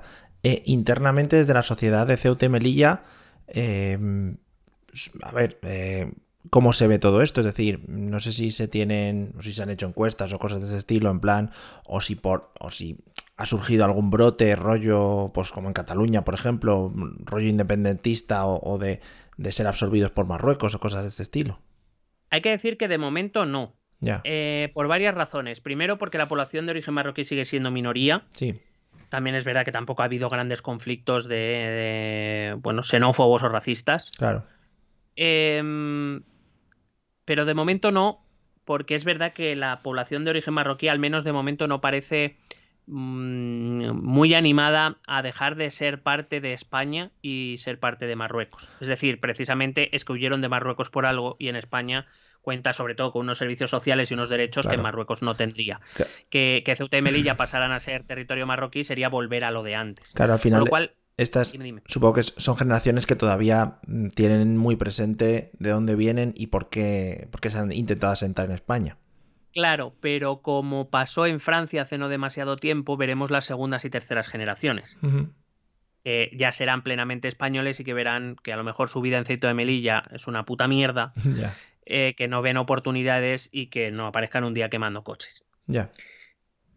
Eh, además, en este caso, la, la educación no ha ayudado demasiado a la integración. El castellano eh, es la lengua vehicular, porque además hay que recordar que la educación en Ceuta y Melilla es la única que el Ministerio de Educación no ha conferido. Las ciudades autónomas no tienen autonomía educativa, sino que las dirige directamente el Ministerio de Educación. Ujú. Pero claro, el castellano es la lengua vehicular y te he dicho, como te he dicho antes, es una lengua muy poco hablada por la población de origen marroquí, lo cual dispara su fracaso escolar, por tanto, empeora sus perspectivas de futuro.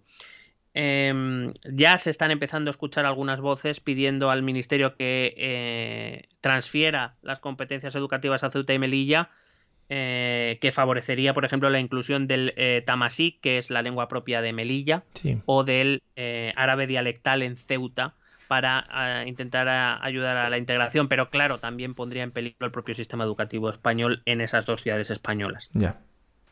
Es una, es una cuestión bastante compleja. Hay que decir que en Ceuta y en Melilla las dos comunidades, la española y la marroquí, viven separadas, no se mezclan, lo que tampoco favorece la convivencia social y sí parece ser un caldo de, de cultivo para futuros conflictos que de momento, repito, no han existido. La convivencia es pacífica, aunque separada. Mm, Casi más que convivencia podríamos hablar de coexistencia están allí, pero no se mezclan. Pero eh, bueno, ya, ya hay eh, partidos que, de- que- que defienden a estas minorías marroquíes llegando a los ayunt- al ayuntamiento, tanto de Ceuta, a la asamblea, tanto de Ceuta como de Melilla. Eh, y ya, ya vemos también como, por ejemplo, partidos como Vox no están ayudando a esta dinámica. Muy bonito. Y están creciendo, están creciendo en voto también porque esa comunidad española en Ceuta y Melilla, eh, bueno, se siente amenazada por esa realidad demográfica de la que te hablaba y un poco abandonada por, por las instituciones del, del Estado.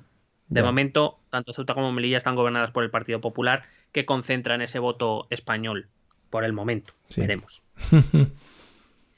Y acabamos con el Sáhara Occidental, que es la verdadera cuestión de todo y por la que surgió el conflicto de hace un par de semanas y que hoy abiertamente ha dicho, ha dicho Marruecos que es la razón de, de esta crisis. Eh, sin duda el mayor eh, obstáculo en las relaciones Marruecos-España, el Sáhara Occidental. Eh, la soberanía de este territorio está en disputa entre Marruecos y el Frente Popular para la Liberación de Saya el Hamra y Río de Oro, aunque más comúnmente lo conocemos como el Frente Polisario. Mucho mejor el otro nombre, sin duda alguna. El Frente Polisario reclama la autodeterminación del territorio, mientras que Marruecos lo considera un movimiento separatista. De ahí que, por ejemplo, en su carta haya hecho la referencia a Cataluña y cómo Marruecos, desde el primer momento, de- eh, se puso del lado de España en el conflicto separatista catalán, Sí. Mientras que España no está haciendo lo mismo, según ellos, en el conflicto saharaui. Hay que decir que Marruecos controla la mayor parte del territorio saharaui desde la Marcha Verde de 1975 y que considera al Frente Polisario como un ocupante. Allí, eh, pero en este conflicto no solo chocan el nacionalismo saharaui y el nacionalismo marroquí, sino que chocan la lucha que tienen Argelia y Marruecos por convertirse en la potencia hegemónica de la región. Marruecos y Argelia se llevan, mm, vamos a decir que muy mal. Vale. ¿vale? sin suavizar las cosas, fenómeno. se llevan muy mal y dado que el Frente Polisario eh, o que Argelia es un aliado del Frente Polisario, Marruecos y Argelia pues eh, se- ya se llevaban mal, pues muy mal, se llevan muy muy mal. Vale. Em, el antiguo territorio del Sáhara Occidental fue colonizado por España a partir de 1884, pasó a llamarse de hecho el Sáhara Español en 1958. Pero dentro del proceso descolonizador, pues eh, a lo que se sumó eh, la muerte de Franco, el, el cambio del sistema político, el inicio de la transición, pues hizo que las tropas españolas abandonaran muy apresuradamente la zona, dejando el campo a las fuerzas marroquíes que aún hoy la ocupan, excepto una pequeña zona que controla el Frente Polisario. Em, aunque la salida planificada a este conflicto iba a ser un referéndum, que los saharauis decidieran si querían convertirse en un... dentro del contexto, repito, descolonizador, Sí. era que hicieran un referéndum los saharauis y decidieran si querían formar parte de Marruecos o querían convertirse en un Estado independiente. Marruecos no estuvo de acuerdo con ese proyecto porque Marruecos decía, no sé si te sonará algo, porque Marruecos decía que no debían votar solo los saharauis, debían votar también los marroquíes. Vaya. Sí. Eh, al final este referéndum jamás se ha llevado a, a cabo y de hecho que incluso hubo una resolución de las Naciones Unidas al respecto. Llevamos 25 años con esto y no se ha hecho nada. Y España dejó la administración del lugar de facto eh, a Mauritania, que después renunciaría a ello, y a Marruecos. El Frente Polisario proclamó, autoproclamó, mejor dicho, su independencia ante la negativa de Marruecos de, de facilitarles el referéndum y fundó la llamada República Árabe Saharaui Democrática, que es un estado reconocido por varios países africanos y por la Unión Africana. Eh, por cierto, Unión Africana a la que Marruecos abandonó en 1984 cuando reconoció esta, esta República Árabe Saharaui Democrática, pero hay que decir que en 2017 Marruecos ha regresado a esta Unión Africana con un objetivo claro, que es echar a los saharauis de esta Unión Africana y que ya no los reconozca nadie en el mundo. Muy pretende. Muy bien, un objetivo muy pacificador y de unión, que es como su propio nombre indica, sí. Por su parte, Argelia ha actuado como aliado del Frente Polisario. De hecho, allí se acumulan en territorio argelino, en la frontera donde se juntan Marruecos, el Sáhara Occidental y Argelia, se acumulan más de 175.000 refugiados saharauis y ha sido usado como arma también por parte de Argelia, como digo, en esa lucha que tiene con Marruecos por ser la gran potencia de la región, eh, pues para debilitar a Marruecos el tema del, eh, de las reclamaciones saharauis. La situación actual en el Sáhara Occidental no es muy bien conocida. eh, los datos son muy opacos, las, estadísticas demográficas son poco fiables. Se cree que en el territorio hay unos 250.000 eh, unas 250.000 personas entre marroquíes y saharauis y se está casi seguro de que la mayoría ya es marroquí. Marroquíes que se han ido asentando como ha ido haciendo Israel en Palestina Sí. a través de las colonizaciones, pues más o menos ha hecho lo mismo, de tal manera que ahora en el Sáhara Occidental hay más población marroquí que saharaui. Y además de esas 250.000 personas, por cierto, Marruecos mantiene una ocupación militar con 150.000 soldados. Joder. Eh, es cierto que la mayor parte de la opinión pública española que se ha interesado por el tema, vamos a dejarlo, eh, es defensora del derecho a la autodeterminación saharaui. Es cierto que la, el estado actual del territorio saharaui, del Sahara Occidental, es, como un- es reconocido como un territorio no autónomo, es decir, un territorio pendiente de descolonización, o mejor, o para que lo entendamos, una colonia todavía no descolonizada. Sí. Eh, Puigdemont, a ver si aprendemos historia. Em, Golpecitos un poquito para todo, hombre. Hay que salpicar a todos un poquito, claro. Em, muchos españoles em, consideran que España tiene una deuda moral e histórica con el pueblo saharaui por no haberse asegurado antes de irse de allí de que se hacía el referéndum y que por tanto se cumplía la voluntad del pueblo saharaui. Ya. Y es verdad que esto genera bastante, eh, fricciones bastante periódicas entre España y Marruecos por este tema como la actual. Pero también es verdad que España no ha metido este tema que sabe que es conflictivo, in- intenta pasarlo por alto. Eh, y el hecho de no tener una posición más firme probablemente ah, ayuda o anima a Marruecos a tomar pasos cada vez más largos. Los gobiernos españoles es verdad que se han adherido plenamente a las resoluciones de la ONU, eh, pero han hecho poco, intentando ignorar, como digo, esta cuestión que solo vuelve, pues, eh, cuando las relaciones entre Marruecos y España se complican. También es verdad que este asunto, en este asunto España tampoco tiene un acompañamiento internacional. Falta una coalición internacional que fuerza a Marruecos a llevar a cabo el referéndum. Mm. Si Francia, Alemania, Estados Unidos o la Unión Europea, Estados Unidos, Canadá, se les ponen los cojones presionar a Marruecos, Ya. pues ya te digo yo que el referéndum se haría, Pero a pero, ver. no se hace porque no existe. Si no me equivoco con otro tema, mm, el tema este del referéndum y la determinación y tal, sí que es un tema que en algunos movimientos sociales aquí dentro de España sí que se pelea bastante, ¿no? O por lo menos sí que tiene bastante reflejo en, en, pues en- en, por ejemplo, en medios de comunicación y cosas así. Sí, es, es lo que te decía, y, y está claro que aquí dentro de España sí, sí existe, por, por decirlo de algún modo, alguna posición es más pro-saharaui que pro-marroquí. Sí, eh, claramente. Y eso, pues, también condiciona la actuación del gobierno español, que no, que por un lado no quiere ponerse abiertamente contra Marruecos, por lo que el empeoramiento de sus relaciones significaría, pero tampoco se pone muy abiertamente del lado saharaui, eh, eh, perdón, del lado marroquí, porque sabe que no gustaría a su población. ya. Entonces, eh, eh, España, en vez de tomar una posición o intentar consensuar una posición, lo que ha decidido es no hacer nada. Claro, bueno, pues muy bien. Todo fenómeno. Decía que, eh, que la falta de esa coalición internacional que fuerza a Marruecos también a facilitar el referéndum hace que Marruecos dé cada vez pasos más largos. Pasos que, por cierto, le han comido la tostada a los gobiernos españoles. Hay que decir que Donald Trump, un mes antes de abandonar la Casa Blanca, reconoció el Sáhara Occidental como territorio de soberanía marroquí. Que es un éxito diplomático sin paliativos y una gilipollez como un piano por parte de Donald Trump, también te lo digo Bueno, hombre. por una cuestión, la, la razón supuestamente de por qué Estados Unidos ha dado este paso que envalentona y fortalece enormemente la posición marroquí, que Estados Unidos te apoye, no es que te apoye un Mindundi, Ya. Eh, se debe sobre todo a la cuestión, no sé si recuerdas que en los últimos meses de su mandato Donald Trump se decidió a eh, buscar acuerdos entre Israel y los países árabes. Eh, Estados Unidos considera que Marruecos es un país importante en el mundo árabe y que, digamos que para que Marruecos apoyara su plan de, de mejorar las relaciones entre Israel y los, o de firmar acuerdos y tratados entre los países árabes e Israel, Marruecos era un, un actor clave. Yo considero que no es un actor tan clave. Al final Marruecos está a tomar por culo de dónde están las leches, ¿sabes? Sí. Entonces a Marruecos se la escucha, pero lo justo. Tampoco. Quiero decir, nadie le va a decir a. Marruecos no le va a decir a Siria lo que tiene que hacer teniendo Siria a Israel al lado y ellos están tan agústico en el otro lado del mundo, ¿sabes? Ya. Pero bueno. La realidad es que la administración Biden es verdad que tampoco no ha confirmado esta posición estadounidense, pero tampoco ha dicho lo contrario. O sea que en esta duda Marruecos se está moviendo. Y además se está moviendo mucho en los ambientes de Washington. Sabemos a día de hoy que eh, tiene hasta 11 lobbies trabajando en Washington, mientras Joder. España tiene la friolera de cero. A tope. Em, la causa coyuntural de este último lío eh, diplomático fue la aceptación, como te decía al principio, del líder del Frente Polisario de, eh, Bra- de Brahim Gali en un hospital español para ser tratado en la, en la Rioja, Sí. en un vuelo que llegó desde Argelia y que entró con, con, eh, documentación falsa. Eh, la, la ministra de Asuntos Exteriores marroquí protestó porque no entendía cómo era posible que la justicia española no llamara a declarar a Gali, cosa que ya ha hecho y que por cierto esta semana eh, declarará.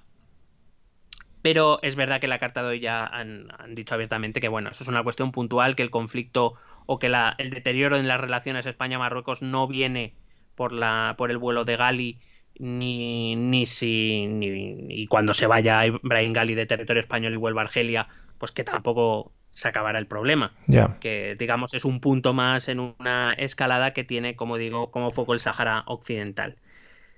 Eh, por cierto, que los argumentos aquí que utiliza eh, el Ministerio de Asuntos Exteriores marroquíes son un poco ya cogidos por los pelos. Evidentemente, se olvida de datos importantes como, por ejemplo, cuando dice que su posición respecto a Cataluña fue muy firme, que España no ha hecho lo mismo con Marruecos.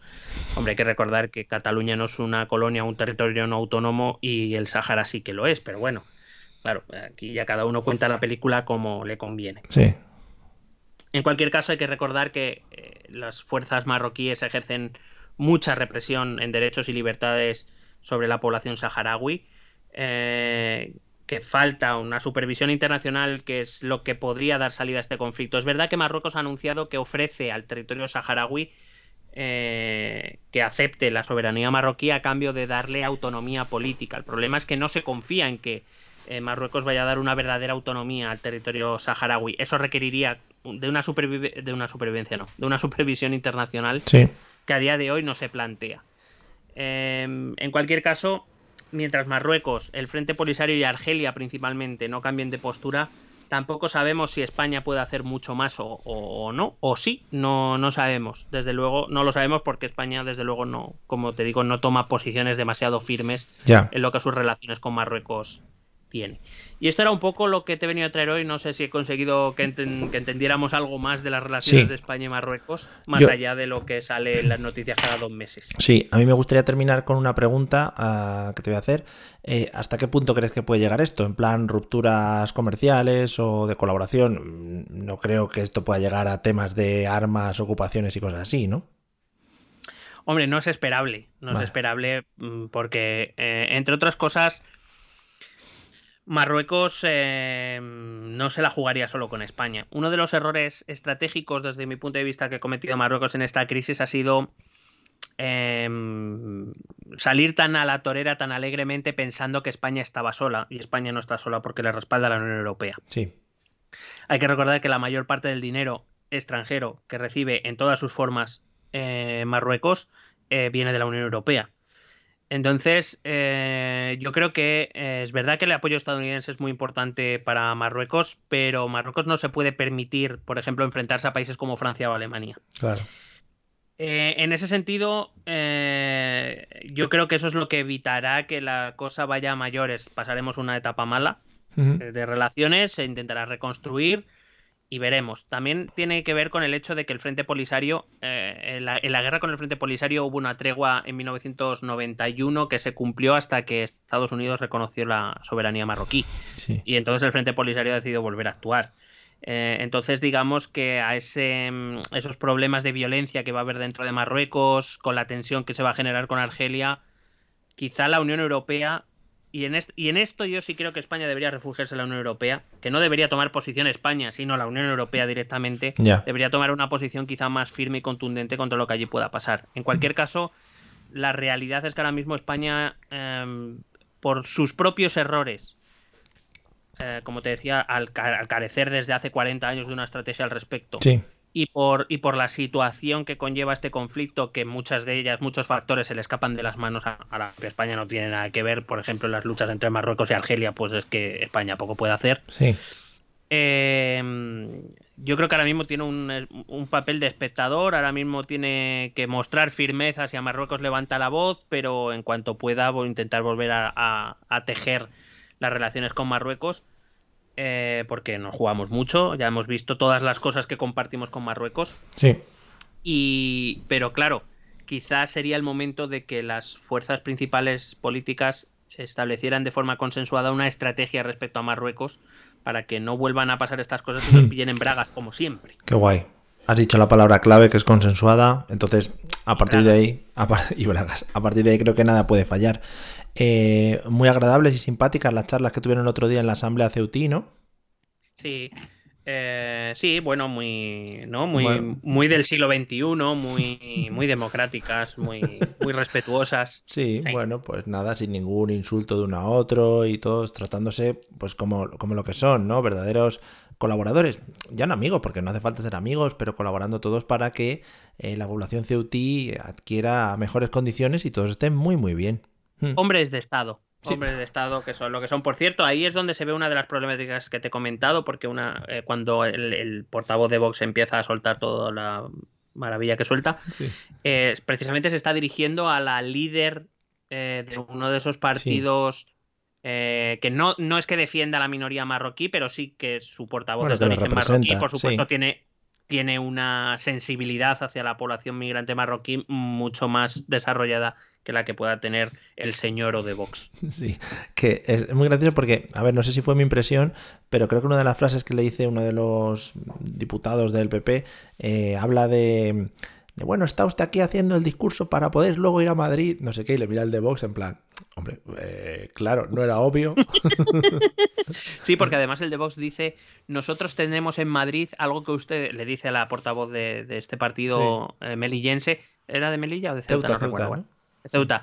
Pues le dice, le dice, nosotros tenemos en Madrid lo que usted jamás tendrá, que es un diputado. Claro. Tienes 53, pero bueno, está bien. Sí. Pero bueno, que sí, que sí, que es un poco la... eh, ya, ya sabemos cómo funciona esto. eh, Vox no hace política local, hace política nacional a través de los conflictos más regionalizados o localizados. Hombre, Eso pero sí. a este hombre solo le faltó decir, no, hombre, a ver qué te crees, que me voy a estar yo comiendo mierda que en Ceuta toda mi vida. Yo lo que quiero es al Congreso de los Diputados. Aquí es un, A mí me han promis un sitito Hombre. ahí al lado del Santi. Silloncete para el pecho. En fin.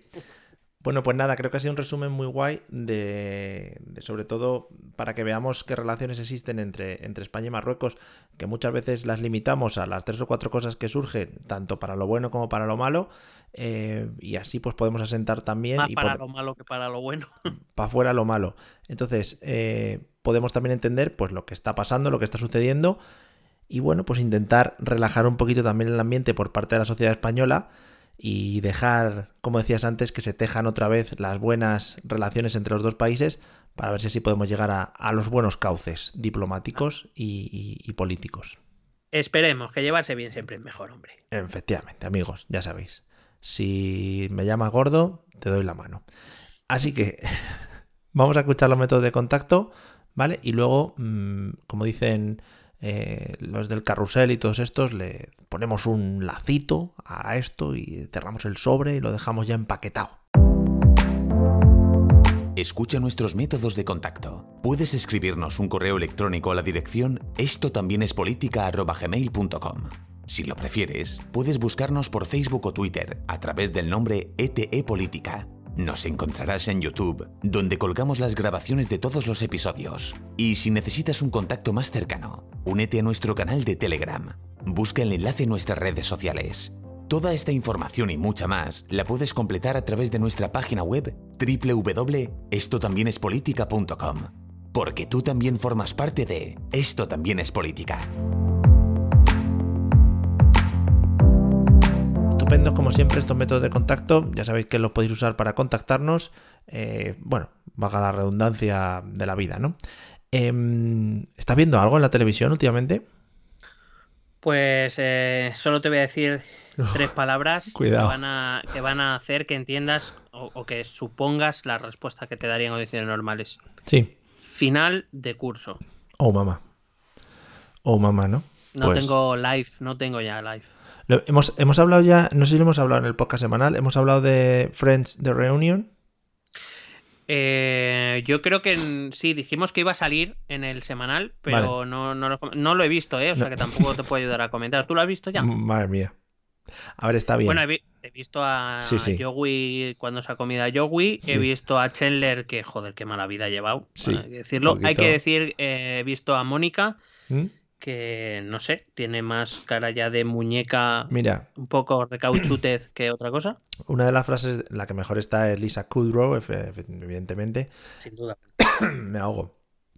Una de las frases de Courtney Cox a lo largo del, del documental este que graban, que está bien, ¿eh? está muy bien, muy nostálgico y muy recordatorio de la buena etapa de Friends, o sea que está muy guay.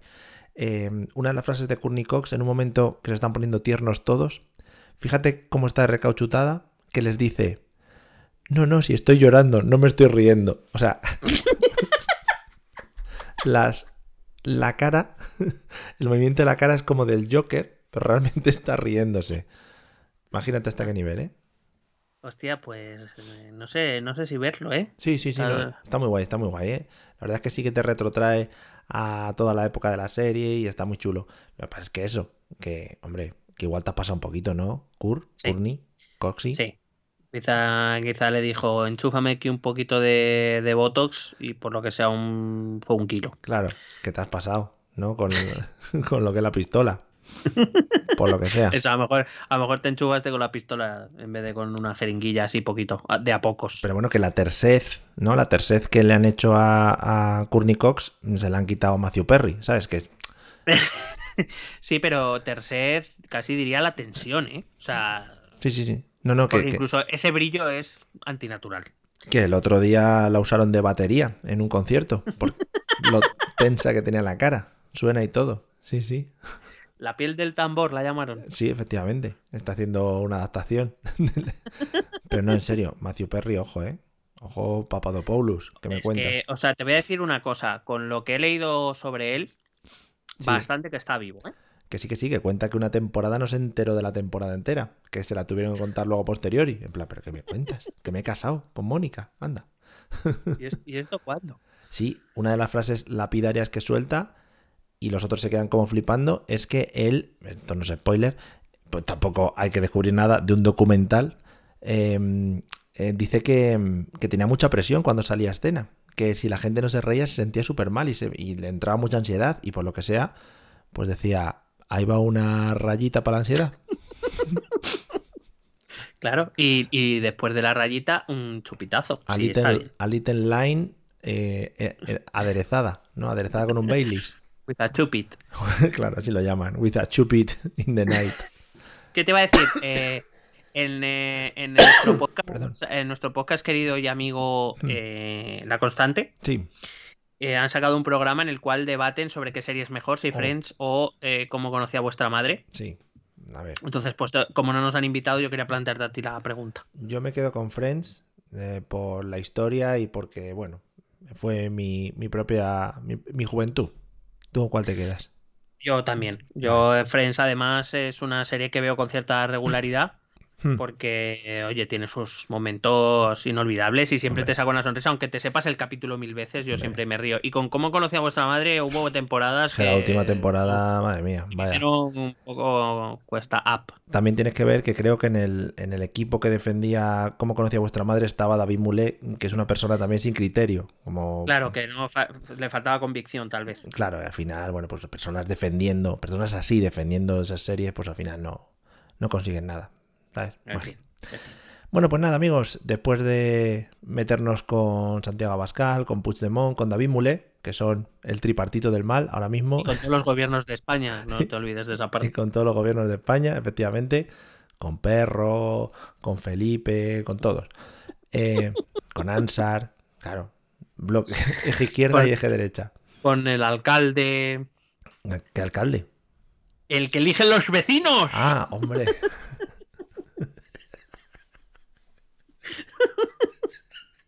Hostia, no lo había preparado, pero ha quedado muy bien, Mario. Amigo, a las 12 de la mañana, digo, a las 12 de la Sí, noche, de la mañana. pues, joder, madre mía, imitando a Rajoy a voces, ¿eh? Sí, sí, sí, están mis vecinos de arriba, están encantados. Es el que elige al vecino de Miguel, de los Que robots, se, ¿no? que se fastidien, que luego cuando hacen fiestecitas ellos, bien que hacen ruido y no se preocupen. Pues nada, un saludo a todos ellos. Eh, por cierto, yo voy a dar un saludo a mis compañeras de la Asociación de Podcasting de Madrid, a Ma- de MadPod, que el otro día me dijeron que eh, estaban, bueno, que teníamos que hablar sobre Marruecos, porque ellas, en vez de ver las noticias, esperan a nuestro podcast, que es como mucho más de actualidad, ¿no? Entonces, ya cuando ha pasado las cosas, una semana después, nosotros ya lo comentamos, y es como más actual. Hombre, también te digo, No, a veces, claro, mal criterio no tienen, ¿eh? efectivamente, pues eso.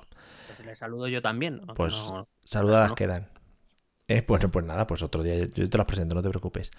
Es Amigos, que como me tienes, me tienes aislado, me Te- tienes marginado de Yo todo que- ese mundo tuyo que solo quieres para ti, que no quieres compartir conmigo, tampoco yo, me quiero meter, ¿sabes? no te quiero meter en el mundo del podcasting porque verías las mieles de, de la gloria y del éxito y tampoco quiero que te desmadres mucho. ¿Y ¿vale? crees, y crees que te abandonaría en ese caso? No lo sé, pero yo quiero que te centres en el ámbito educativo, que es donde tú tienes filón, donde tú de verdad te mueves like fish in the water.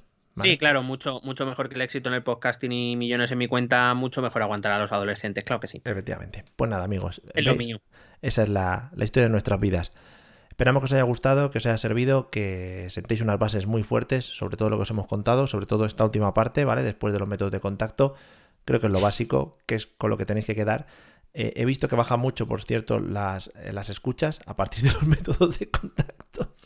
Es decir, Me parece, me parece ofensivo y Es aparte ofensivo. un- un muy poca gusto porque es- ya hemos dicho siempre es la parte mejor. Sí, efectivamente. Y os animamos a que nos sigáis escuchando, ya sabéis, a través de cualquier método el que queráis, incluso pues si no lo pedís, lo grabamos en casete y lo llevamos a casas.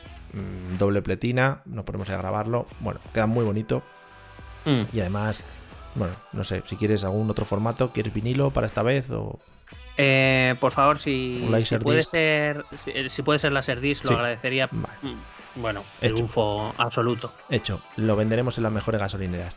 Amigos, nos vemos en el próximo episodio. Patreons, nos vemos esta semana en el episodio semanal que os va a encantar como siempre. no está preparado, pero sabemos que va a salir muy bien. Así que nada, nos vemos pronto. Venga, chao. Besete.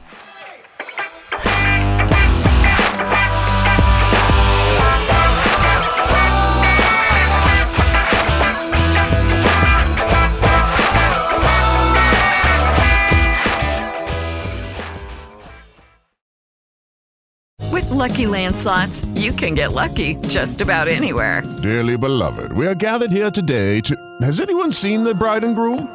Sorry, sorry, we're here. We were getting lucky in the limo and we lost track of time. No, Lucky Land Casino, with cash prizes that add up quicker than a guest registry. In that case, I pronounce you lucky. Play for free at LuckyLandSlots.com. Daily bonuses are waiting. No purchase necessary. Void where prohibited by law. 18 plus. Terms and conditions apply. See website for details.